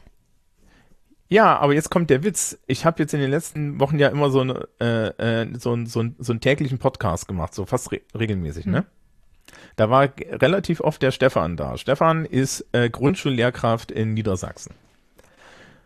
Und der macht genau so einen Unterricht. Dessen Grundschüler sind machen eigenständiges Lernen. Der bereitet komplette Lernpläne vor. Da steht drin, das, das, das, das, das, das, ja, das möchte er haben, das, das so. Und die Kinder organisieren sich selber. Und er ist der Lernbegleiter. Der macht das in Niedersachsen, auf dem Plattenland. Ist doch wunderbar. In der Schule ohne Technik. So. Uh, das geht Das ohne geht. Technik? Das machen Leute. Das machen auch mehr Leute, als wir glauben. Das Problem ist nur, ähm, das Problem ist nur, Grundschullehrkräfte kriegen dafür nicht eins auf den Sack, von denen wird's gewünscht. Sekundarstuhllehrkräfte kriegen dafür schon eins auf, auf den Sack. Ich dürfte so einen Unterricht nicht mal machen. Ich darf das nicht. Wir können das nicht. Wir haben die Strukturen da gar nicht dafür. Das geht auch nicht in den Kopf der, das, das geht auch nicht in den Kopf der Leute, die dann über uns stehen. Ja. Dass man, dass ich an einer Schule, wo der Altersdurchschnitt 18 ist, ich eigentlich keine, äh, ich, ich eigentlich keine Stunden brauche. Ich brauche keine Stunden. ist doch totaler Käse. Ja. Ich kann doch wohl von Menschen, die später ins Berufsleben gehen, ins Studium gehen, ja, ich kann die doch einem eigenständigen Arbeiten aussetzen. Und zwar nicht als Experiment. Ich kann auch den durchschnittlichen 12-, 13-jährigen ein- eigenständiger Arbeiter aussetzen. Ich kann sogar den durchschnittlichen 10-jährigen eigenständiger Arbeit aussetzen. Der durchschnittliche 10-jährige lernt dabei im Zweifel so- sogar im Übrigen mehr, weil der nicht die ganze Zeit gegängelt wird und in seinen Interessen beschnitten wird. Übrigens eine Klage, die Didaktiker und Pädagogen Ewigkeiten schon im Schulsystem haben. Ja, ich mache jetzt mal ein Beispiel. Ich hatte drei verschiedene Mathelehrer in meinem Abiturleben. Eine war sehr gut, eine Frau, die hat auch ganz vernünftigen Unterricht gemacht, so man, dass man es verstanden hat. Und danach kam ein älterer Herr, der eigentlich nur Büroarbeit gemacht hat, aber offensichtlich gab es irgendwie die Vorlage, dass er auch Unterricht machen muss. Das führte dazu, dass er sich 45 Minuten in die Klasse gesetzt hat, uns Aufgaben gegeben hat und nicht erklärt hat, wie wir das zu lösen haben. Und dann hat er Tests dazu geschrieben und ich habe regelmäßig Fünfen geschrieben, weil ich nicht verstanden habe, was er von mir will oder wie ich das löse. Was dazu geführt hat, dass ich mir selber diese Mathe-Aufgaben und diese Mathe-Lösungssysteme beibringen musste. Weil er nicht dazu imstande oder nicht dazu irgendwie Lust und Laune hatte. Also manchmal werden auch Lehrer auf die Schülerinnen und Schüler losgelassen und dann heißt es friss oder stirb. Also Ja, aber an der Stelle, du hast ja sehr viel eigenständiges Lernen dabei gelernt. Ja, aber das ist ja nicht Sinn und Zweck. Er hat uns ja nicht be er hat uns ja nicht begleitet beim eigenständigen Lernen. Er hat ja gar nichts gemacht, sondern uns nur Aufgaben gegeben und nichts Er er erklärt. Und das geht nicht ganz ohne Erklären oder ohne Begleitung. Er hat sich so auf euch verlassen, dass ihr verlassen wart. Ja. Nee, es Ähm, war ihm schlichtweg egal. Und solche Lehrer brauchst du ja natürlich Ja, nicht. aber äh, da gehört halt auch dazu, ja, diese ganze digitale Bildung muss zwei, mu- muss zwei Dinge erfüllen. Erstens, sie muss die Leute mitnehmen, Hm. und zwar die Lehrkräfte hauptsächlich. Ähm, da habe ich gleich noch ein kurzes, kurzes Rahmensegment. Ähm, und äh, sie, sie, sie muss halt irgendwie zweckmäßig sein, ja, und dann kann sie auch zu Eigenständigkeiten führen. Äh, das kurze Rahmensegment wenn ich noch einmal irgend so eine pseudomoderne Flitzpiepe sehe, die ankommt und glaubt, dass nur weil wir überall iPads einführen, alle Schulen dicker Internetanschluss haben und so weiter und so fort. PS, Dinge, die ich mir wünsche, ja, die glaubt, dass das reicht, dann hat sie nichts, ja, verstanden über Pädagogik und Soziologie und das auch von Erwachsenen wenn wir digitalen Unterricht machen wollen, dann müssen wir Lehrkräften ja, ähm, diese Dinge in die Hand geben und müssen sie selber beurteilen lassen, ob diese sinnvoll sind und im Umkehrschluss dann darauf hören, wenn Lehrkräfte sagen, das ist sinnvoll, das ist nicht sinnvoll, was soll der Scheiß? Und das passiert aktuell nicht. Ja, auch im Digitalpakt wird auf Teufel komm raus da Geld reingeschüttet für Schrott. Wir brauchen keine iPad-Klassen. iPad-Klassen sind sinnloser Bullshit. Ja, wir brauchen keine digitalen Smartboards. Digitale Smartboards, habe ich vorhin schon mal gesagt, sind einfach mal störungsanfällig und machen nur Frontalunterricht und schneiden auf Dauer Lehrkräften die Eier ab, weil da proprietäre Software drauf läuft. Was will doch keiner. Ja, ähm, in die, die, digitali die digitalen Medien sollen uns neue Wege eröffnen, nicht Wege verschließen. Die sollen uns Denkwege eröffnen und nicht Zeug ersetzen. Und da kann es halt nur mal nicht sein, dass wir hingehen und sagen, ja, jetzt kriegt halt jeder ein Tablet und dann können die alle besser lernen. Nein, ich bin der Meinung, dass jeder Schülerin und jeder Schüler von der, von der Schule ein Laptop und ein Tablet gestellt bekommen soll. Aber was wir dann damit machen, ja, da müssen wir grundsätzlich drüber nachdenken. Und da kann es halt nicht sein, dass wir sagen, ja, dann kriegen die alle Aufgaben online und dann, dann bearbeiten die die Aufgaben online. Weil ganz ehrlich, dafür müssen wir kein Geld ausgeben. Und es gibt ja, in, in, und es gibt Leute, die erzählen mir dann immer, ja, so, das ist mittlerweile so ein Standarddiskurs in der Medienpädagogik, ob digitale Medien einen Mehrwert für die Schule haben müssen oder nicht. Und da gibt es große Vertreter, die sagen, nee, das muss keinen Mehrwert haben, weil die Jugend benutzt ja digitale Sachen und jetzt müssen wir die auch benutzen, einfach weil die da sind. Ja, mit dem Argument, bei Büchern wird ja auch nicht nach dem Mehrwert gefragt. Bei Büchern wurde im, äh, bei den Büchern wurde nach dem Mehrwert gefragt, in dem, zu dem Zeitpunkt, als man sie drucken konnte und nicht mehr Bücher mit der Hand schreiben musste. Ja, und dann hat jeder erkannt, dass auf einmal gedruckte Bücher, die einfach zu haben waren, einen unheimlichen Mehrwert haben. Und diesen Beweis, diesen Mindestbeweis, dass ich, dass ich mit digitalen Dingen etwas tun kann, dass ich mit analogen Schulmedien nicht tun kann. Den müssen sie halt auch irgendwie beweisen, sonst sagt die durchschnittliche Lehrkraft, was soll der Scheiß? Ja? Und äh, das kann es halt nur nicht sein. Und diese Diskurse finden jetzt statt, anstatt dass sie vor, vor, vor fünf, sechs, sieben Jahren stattgefunden haben, weil die Leute jetzt erst auf den Trichter kommen, weil nämlich auch die absolut vorne seienden, tollen Lehrkräfte, ja, sich, sich, sich ganz lange überhaupt nicht damit beschäftigt haben, ja, was denn eigentlich digitales Leben und so weiter ist. Ja, die wenigsten Lehrkräfte sind irgendwie mal auf dem Chaos Communication Kongress rumgestürzt. Ja, die haben sich immer gedacht, ja, also das mit den Computern, das ist aber komisch. Naja, gut, aber Word ist toll. So, das ist das Level. Und auf dem Level sind noch unheimlich viele. Und selbst die Leute, die sich für jung und hip halten und so, ja, ähm, haben nicht die mentale Freiheit, weil sie alle zu Lehrern erzogen wurden, also zu Leuten, die nur auf eine Art auf Medien gucken können. Genug aufgeregt. Ähm, Jennifer, Jenny, hast du noch Fragen? Jennifer. Ich Je wollte Jennifer dir nochmal sagen, dass ab ist der Montag, andere Podcast. Ja, ja, genau. Hm? Ab Montag sollen die Abiturienten in NRW tatsächlich wieder in die Schule. Das ist jetzt der Stand am Mittwoch, den 15. April. Ähm, ist, es, ist es jetzt eine Pressemeldung? Ja. Okay, den Shitstorm gucken wir uns an. Also ich bin mal gespannt, wie lange Herr Laschet an der Entscheidung festhält. Ich kann mir nicht vorstellen, dass das lange mm. gut geht. Äh, also, was ja ganz lustig war, ne, um jetzt vielleicht nochmal zur Politik zurückzukommen, ist der Piazzolo, ne, mein Kultusminister hier in, ba äh, in Bayern, hm. hat ja, glaube ich, diese, diese, diese, diese verfrühten, diesen verfrühten Rückkehr zur Schule, ja, hat ja irgendwie gesagt, naja, man sollte vielleicht nicht überstürzt handeln. Also sprich, ähm, Laschet kriegt einen Shitstorm. Ja, die kriegen da einen Shitstorm für. Vor allen Dingen, man muss, man muss. Äh, Warte mal, wenn, ich habe hier, hab hier tatsächlich ein Audio. Das ist eine Stunde alt. Ja, mach mal. Deswegen sollen Prüfungs- und Prüfungsvorbereitungen der Abschlussklassen dieses Schuljahrs nach entsprechenden Vorbereitungen bereits ab der kommenden Woche wieder stattfinden können.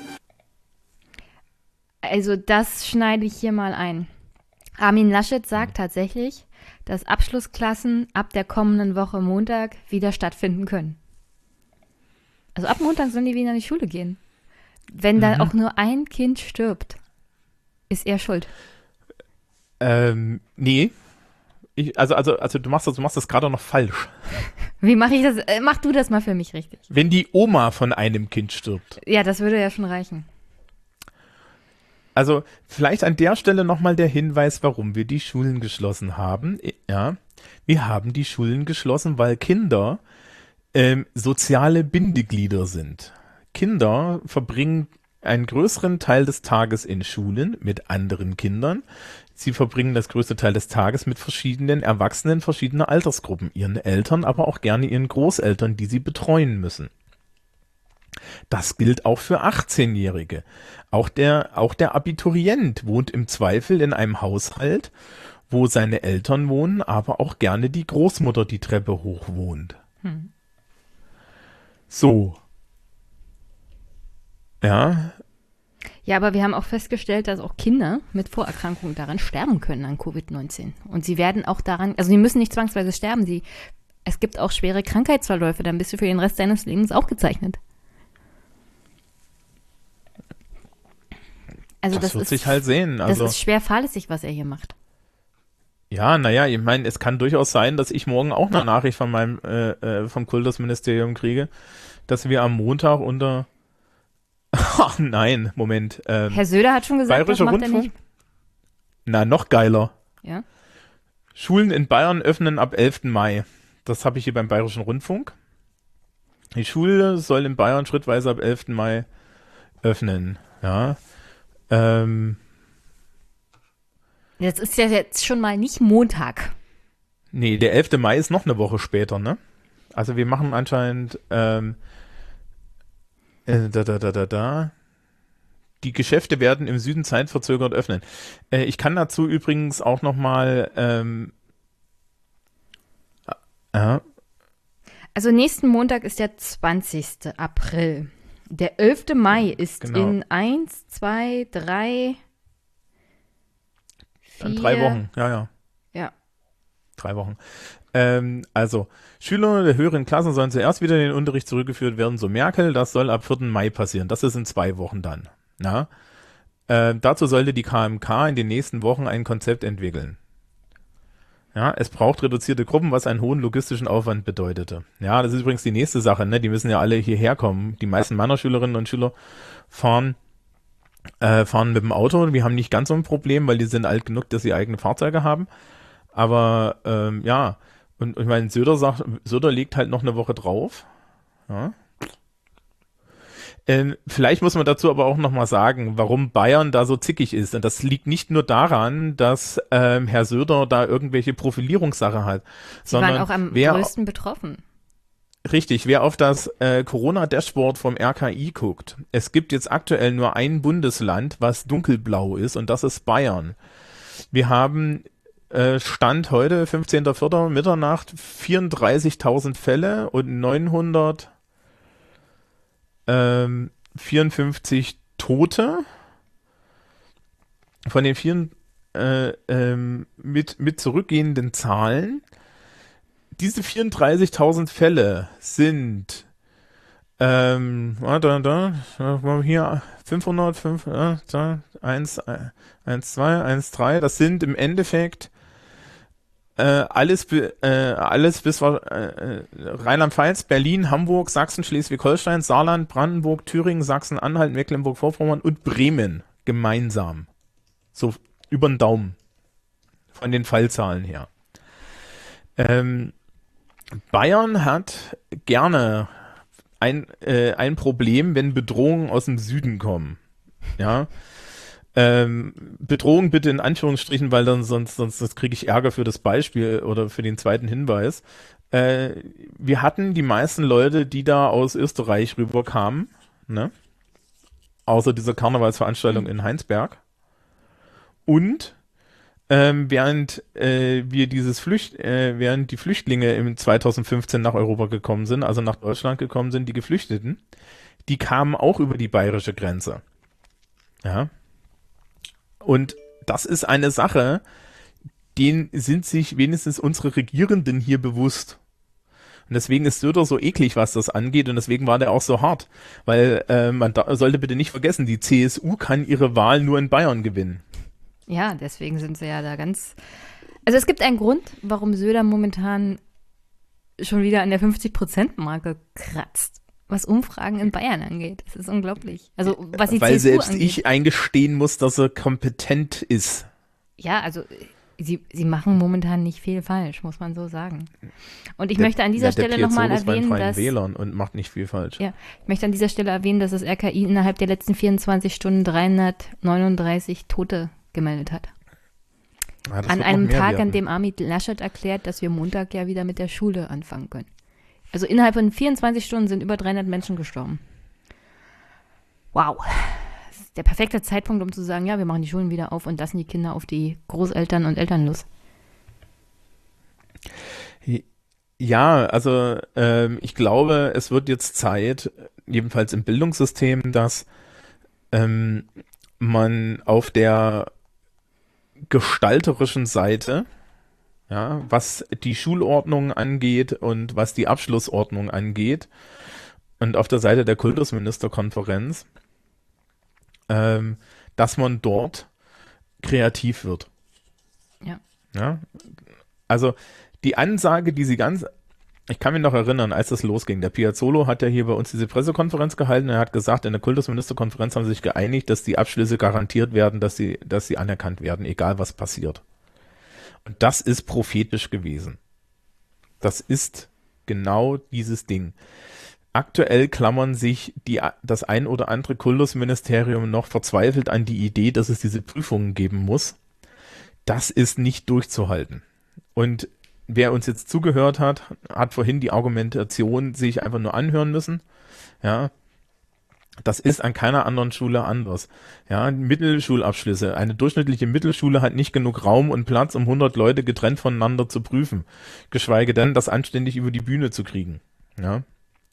Teilweise sind Schulen in, in Deutschland so alt und so und, und, und, und, und so marode, dass du dort eigentlich so und so nicht von Hygiene reden kannst. So. Ja, das ist halt mal ein Problem, äh, das, also, also wir haben halt hier eine Hypothek auch, äh, die wir bisher noch nicht so gesehen haben. Ja, äh, inwiefern sich das ändert, ist eine gute Frage. Es gibt jetzt viel Hoffnung, dass sich da die Digitalisierung in der Schule jetzt durchsetzt, also insbesondere die technische Digitalisierung und so. Ob das passiert, keine Ahnung. Ja? Ich meine, wir könnten ja wirklich mal in die tolle äh, äh, zukünftige Arbeitswelt gehen. Ja. Mal schauen. Hm. Hm.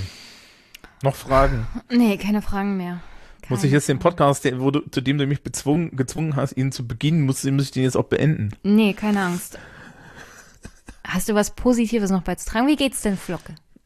Was, äh, Flocke liegt schon die ganze Zeit im Wohnzimmer und ist relaxed. Sie ist immer noch alt. Sie möchte jetzt gerne dringend wahrscheinlich noch mal raus heute Abend. Ja, beweg mal die arme Dame. Nee, ansonsten, es ist, ähm, ähm, ich glaube, wir, wir, wir kommen hier ganz gut durch. Man braucht halt ähm, ein bisschen mehr Entspannung bei der Situation. Ich weiß, das klingt jetzt ein bisschen. Es, es klingt ist, anstrengend, aber man muss das halt so nehmen, wie es momentan ist. Man kann ja nichts an der Situation ändern, sondern man muss versuchen, mit einigermaßen Geduld damit klarzukommen. Es ist bezeichnend für die politische und soziale Kultur der westlichen Welt, hm. dass die größte emotionale und soziale Herausforderung in dieser aktuellen Situation anscheinend ist, dass Menschen sich nicht vorstellen können, dass sie schnell vorbeigeht. Na, wie soll denn so eine Pandemie schnell vorbeigehen? Wir wissen doch alle, vor, bevor wir hier einen Impfstoff haben, geht das hier durch. Und der. So. Ja, ja, ja, ja, das ist die, das ist die Faktenlage. Ähm, ich habe vorhin ja kurz die, die, die, die, die, die Geflüchteten in 2015 erwähnt. Ja. Bamberg hat ja eine Aufnahme- und Entsendestelle, ein Ankerzentrum, ne? Ja. Die AEO. Dort sitzen heute immer noch Menschen. Und das sind Menschen, die 2015 gekommen sind. Das sind immer noch Familien, die sind alle noch da.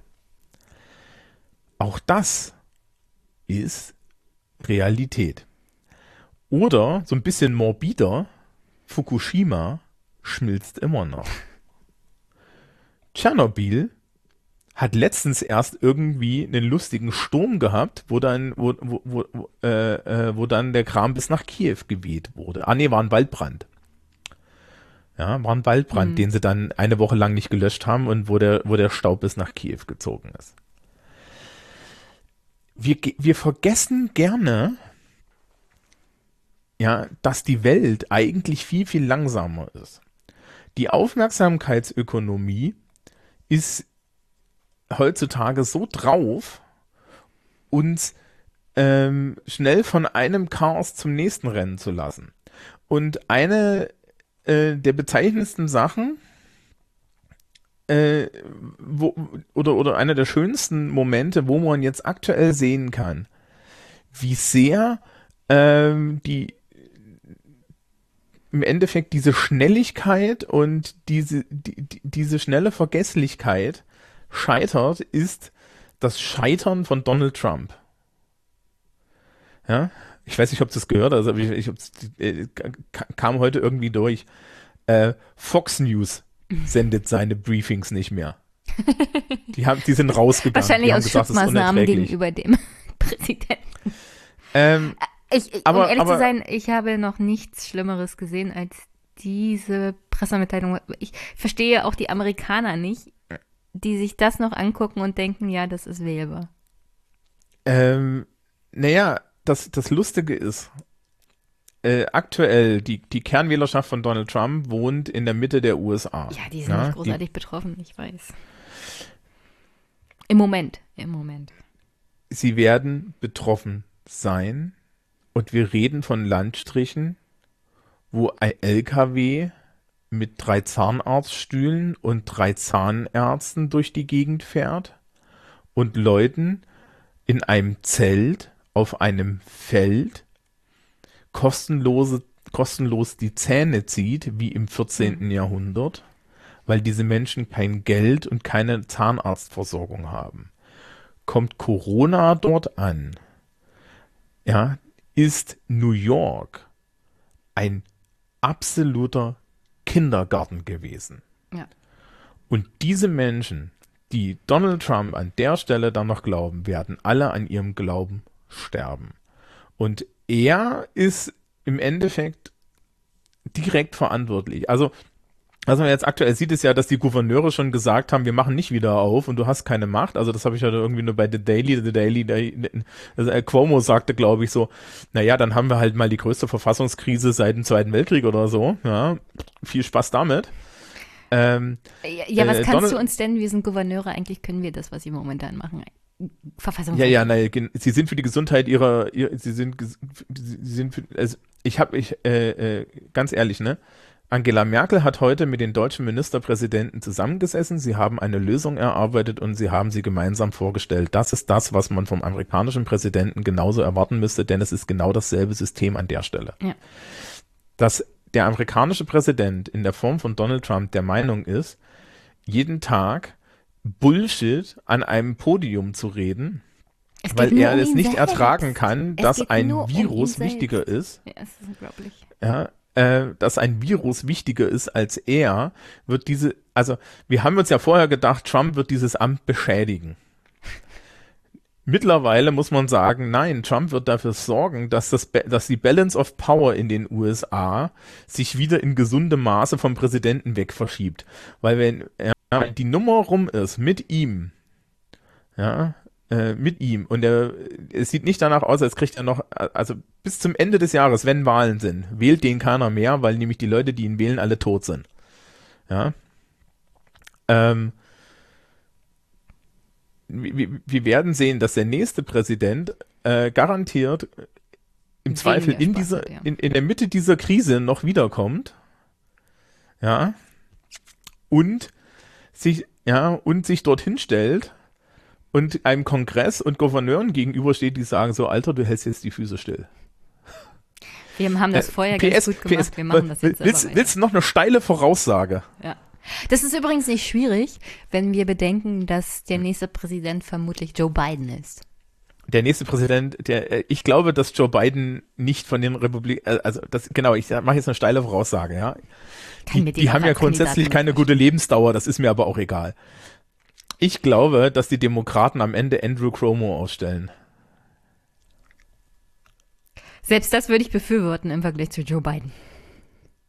Die stellen da, ja, National Congress ist noch. Und wenn Cuomo jetzt sich äh, in die Vorwahlen stellt, kriegt er sämtliche restlichen Stimmung, äh, Stimmen und die wählen den. Und ganz ehrlich, ich glaube, der ist ein guter Präsident. Definitiv besser als Joe Biden. Na, na, hast du ja. den, hast du seine Videos gesehen? Also das ist ja genauso schlimm. Also, oh Gott. Die Art dieser Politiker endet. Und ich meine, ähm, wir müssen, wir, wir müssen halt für Deutschland konstatieren, egal wie, wie genervt wir von unserem politischen Personal sind, in dem ersten ernsthaften Test einer Bundesregierung, den wir bisher gesehen haben. Oder besser gesagt, in dem richtig ernsthaften, ernsthaften Test. Ne? Der letzte mehr oder minder Test war 2015. Haben Sie kompetent reagiert? Ähm, was ja auch spannend ist, ist die ganze Wirtschaft, diese ganze Wirtschaftsnummer, äh, ne? Die Leute kopieren, äh, also es gibt jetzt mehrere Länder, die haben Kurzarbeiter, äh, Kurzarbeit und Kurzarbeitergeld kopiert von Deutschland. Hm. Kurz, ja. Kurz hat sich, hat sich gefreut über das Kurzarbeitergeld. Ho, ho, ho. Ähm, naja, äh, wenn du in die USA guckst, ne, diese Hire and Fire Sache, hm. ähm, das ist eine, das ist, das ist eine soziale Katastrophe, das kann man sich nicht vorstellen, ja. Ja, die Konsequenzen äh, sind, werden biblischen Ausmaßes sein und das spüren wir hier noch nicht. Aber die meisten Leute, die jetzt schon gefeuert wurden, spüren das aktuell schon. Und das ist noch nicht das Ende vom Lied, was aktuell an Arbeitslosen in den USA gibt. Das wird noch mehr ja, werden. Und die stehen jetzt na, schon bei Foodbanks äh, schlangenweise, kilometerweise an. Ja, und in, und in Deutschland wiederum haben wir halt die Strategie, auch weil wir anderes Kündigungsrecht haben, zu sagen, nee, wir, wir, wir lassen jetzt mal schön die Leute, ja, wir bezahlen jetzt mal hier die Leute, dass sie alle ihre Jobs behalten.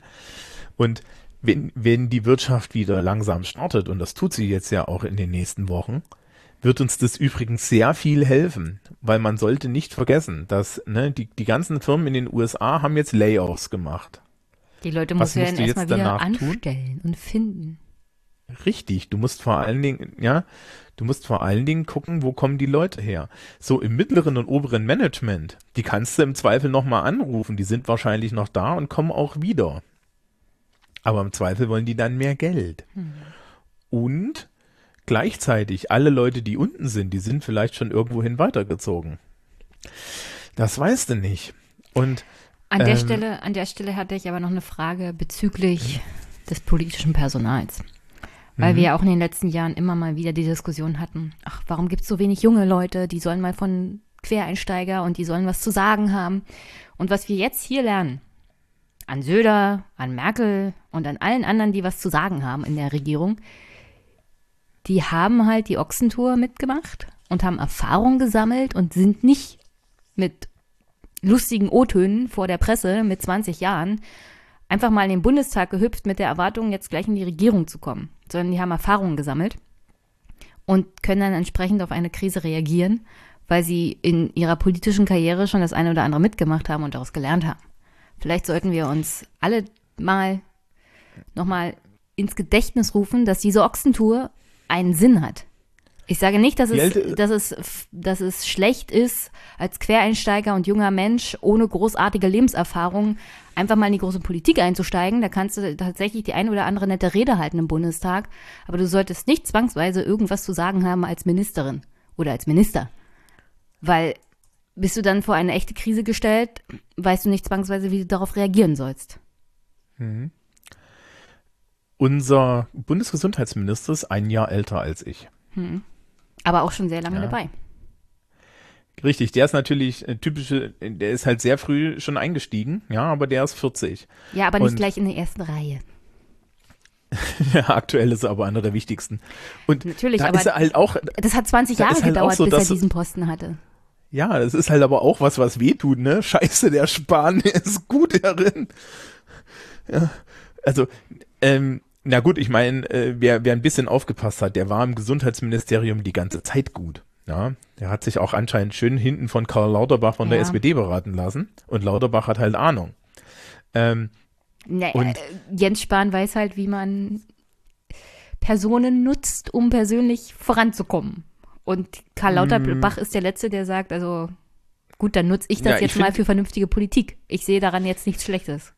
Ich, ja, genau. Ich finde, ich finde übrigens auch, dass ähm, Politik gar nicht so sehr mit persönlich Vorankommen zu tun hat, sondern damit, äh, dass man gute Ideen, wenn man an der Macht ist, nutzt. Ja, das war schon immer ein, das war schon immer ein Aushängeschild der CSU zum Beispiel. Ja, und Jens Spahn hat das auch verinnerlicht. Wie, wie mache ich das, dass die ja. guten Ideen anderer mir helfen? Auch, also äh, ich unterstelle jetzt mal, Jens Spahn, der hat ganz andere Ambitionen und der weiß schon, wie er dahin kommt. Ja, na, was also, also, vielleicht können wir mit einer humoristischen Note enden.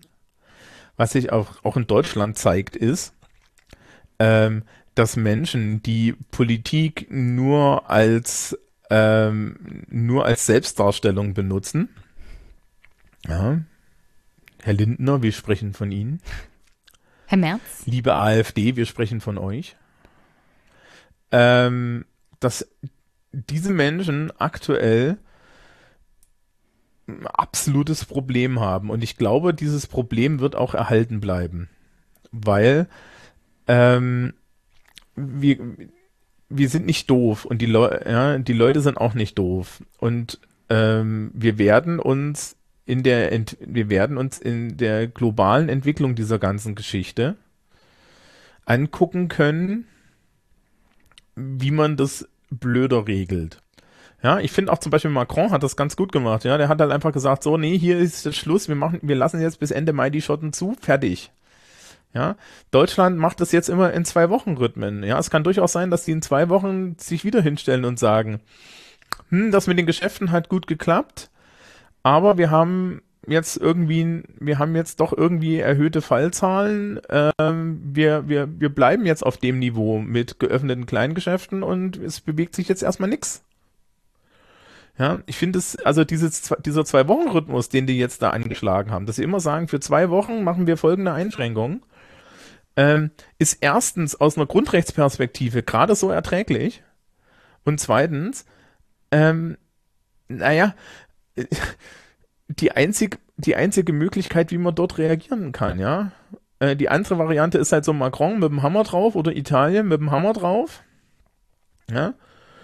Oder halt, ähm, man kann sich angucken, wie, wie man fahrlässig handelt mit äh, äh, Donald Trump, mit unsere Wirtschaft muss ja wieder hochgehen. Seine Wirtschaft wird am Ende in Schutt und Asche liegen, weil in seiner Wirtschaft niemand mehr arbeitet. Weil nämlich die, ja, äh, dort die Leute sterben. Ja, und das wird richtig schwierig. Und da muss man dann vorstellen, das ist eine Wirtschaft, wo es solche Sachen gibt wie Frauen, die in, in ihrer Pause auf die Toilette gehen, ein Kind gebären, ja. Und, und, und dann äh, weiterarbeiten. Äh, und dann weiterarbeiten, oder, ja. Äh, oder die Fehlgeburten haben, weil, weil, weil ihre Arztnotizen ignoriert werden und lauter solche Sachen. Nun gut, ähm, ich muss mit dem Hund und ich glaube, wir haben das Publikum genug voll gequatscht. Es ist aber immer eine Freude, wenn du da bist, Thomas. Ja, ich rede auch zu viel. Nein. Ich habe immer das Gefühl, das dass du mir Vorwürfe habe. machst, dass ich nicht so viel rede, aber wenn ich Gäste habe, ist ja der Sinn und Zweck, dass sie reden. Ja, aber ich habe doch genug Podcasts. Ich will ja. darauf nochmal hinweisen, dass du mir den Vorschlag gemacht hast mit dem Bildungsthema. Ja, nein, das ich muss da jetzt einfach mal an der Stelle, das, das muss jetzt einfach mal an der Stelle sein. Wir haben ja über, über, wieder über 100 Sachen mehr geredet als noch über das Bild. Sch ja, schneid das doch mal zurecht. Nein, das werde ich nicht tun. Also den Anfang natürlich, weil technische Probleme. Und ich werde Herrn Laschet einfügen, aber sonst. Auf alle ja. Fälle wünsche ich dir viel Spaß mit Flocke Wir jetzt sind noch. gespannt. Ja, naja, das wird jetzt schnell aus. gehen. Die hat keinen Bock um die Uhrzeit. Sei lieb zu ihr. Und ähm, liebes Publikum, stay safe. Ja, Keep Calm and Carry On, wie das in Großbritannien mhm. heißt. Und hab eine Maske auf. Richtig, ja. Ich habe jetzt auch gerade die, die frisch erworbenen Masken äh, äh, gewaschen. Ich habe Metal-Masken. Ich, ich freue mich ja so, falls es tatsächlich dazu kommen sollte, wieder einen CCC zu haben. Mhm. Werden da Leute äh, mit Masken rumrennen noch und nöcher. Und ich kann mir jetzt schon vorstellen, dass sie alle geil sind. Ähm, die, das heißt übrigens C3. Der CCC ist der Chaos Computer Club. Der Chaos Unique Communication Kongress heißt C3. Ich lerne immer noch dazu. Oder Congress. Der Kongress. Ja, dann mal gucken, wie es ist. Ich habe mein Hotel noch nicht abbestellt. Ich auch noch nicht. Ich bin ja nicht doof. Ich habe ein günstiges gekriegt. Das bestelle ich doch nicht ab. Ja, ähm, hast du Divok gesehen? Nee. Also Hidden Service, das digital verteilte Online-Chaos. Nein. Ähm, der Chaos Computer Club macht ja auch zu Ostern eigentlich eine Veranstaltung, das Easter Hack. Und nachdem das Davon natürlich nicht gehört. stattfinden konnte, hm. ja, weil sämtliche Hacker und Makerspaces heimlich damit beschäftigt sind, Gesichtsschutz für Kliniken herzustellen. Meiner übrigens auch.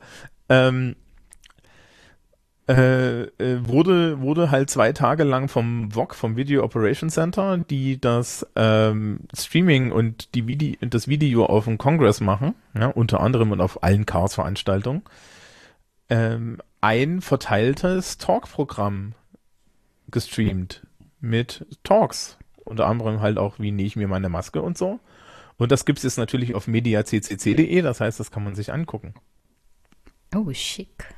Das müsste ich eigentlich mhm. bei YouTube auch finden, ne? Nee, du gehst auf mediaccc.de. Okay. Auf den tollen. Ja, ist ja gut. Das Publikum kann da gerne auch hingehen. Ich habe die Talks noch nicht gesehen. Das du du schickst mir gut. mal deinen Link. Oder das mit dem MediaCCC gleich auch noch.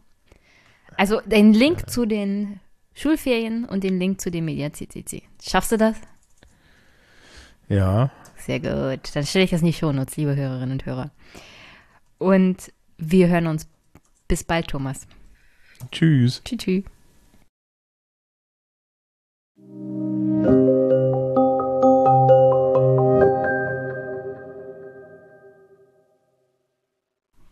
Zum Abschluss.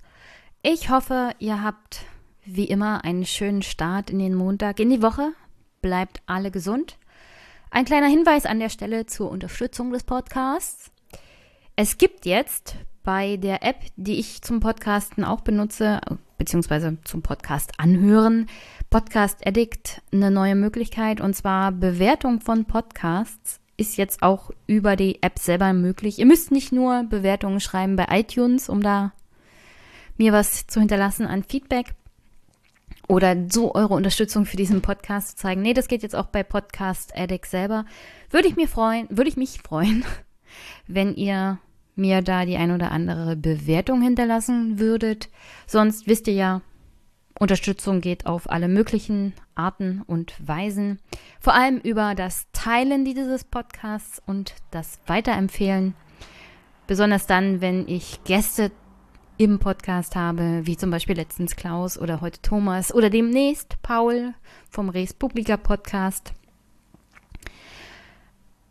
Ich finde es immer ganz besonders wichtig, dass diese Podcasts halt gehört werden, weil ich mich auch immer über den Input meiner Gäste freue dann. Vielleicht nicht unbedingt bei Thomas, der ja diesen Podcast dann immer übernimmt und sich da beschwert, dass ich das zulasse, aber das ist eine andere Sache ein anderes Thema. Der Einzigste, der es irgendwie schafft, jeden Podcast zu übernehmen, wie so ein kleiner Napoleon. Ich weiß auch nicht. Und sonst, ähm, Unterstützung geht auch, wenn ihr mir was über meine Wunschliste schickt. Die ist leider immer noch bei Amazon. Ich hoffe, das ist demnächst anders, denn hier steht auch mal noch eine Folge zum Thema Amazon an. Der, diese Krake, dieser Moloch, dieses Monopol. Ah, nichts nichts Angenehmes, was Jeff Bezos da gemacht hat und worauf wir alle leider Gottes reinfallen. Aber gute Nachrichten, wenn es um die Arbeitnehmersicherheit geht und die Tatsache, dass feststellen ist, dass Amazon nicht selber für die Sicherheit seiner Arbeitnehmer sorgt, sondern dass der Staat tun muss. Das funktioniert ganz gut in Europa.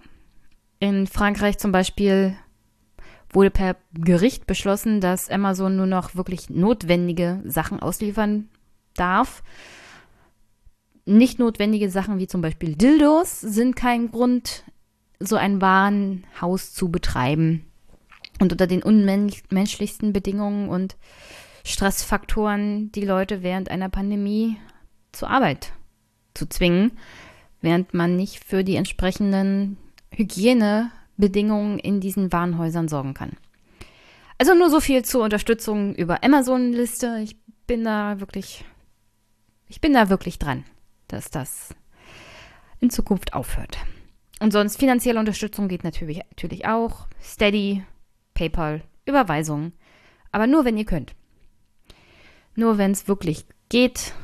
Wie gesagt, hier steht eine Wirtschaftskrise an, dessen Ausmaß wir uns noch gar nicht vorstellen können. Und da ist Podcasten natürlich Luxus. Gleichzeitig freue ich mich natürlich über jeden Euro. Also herzlichen Dank an alle meine Unterstützerinnen und Unterstützer. Nächsten Monat seid ihr in einem Corona Super Pack Sonderedition. Ich weiß noch nicht genau. Aber auf alle Fälle herzlichen Dank für die Unterstützung. Freue ich mich wirklich sehr. So, und jetzt wirklich zum Abschluss. Habt viel Spaß beim Hören dieses Podcasts. Also wenn ihr jetzt angekommen seid hier, dann habt ihr ihn natürlich schon gehört. Also ich hoffe, ihr hattet Spaß beim Hören. Folgt Thomas auf Twitter, hört auch seine Podcasts. Er ist natürlich selber auch Podcaster zu den verschiedensten Themen und Dingen. Sein Vorlese, wie soll ich es beschreiben, Literatur-Podcast, den er zusammen mit einer Autorin macht, ist auch schwer zu empfehlen. Generell kann ich alles empfehlen, was Thomas so macht. Also hört da ruhig rein. Habt, wie gesagt, einen schönen Start in den Montag, eine schöne Woche, bleibt gesund. Wir hören und sehen uns. Bis bald.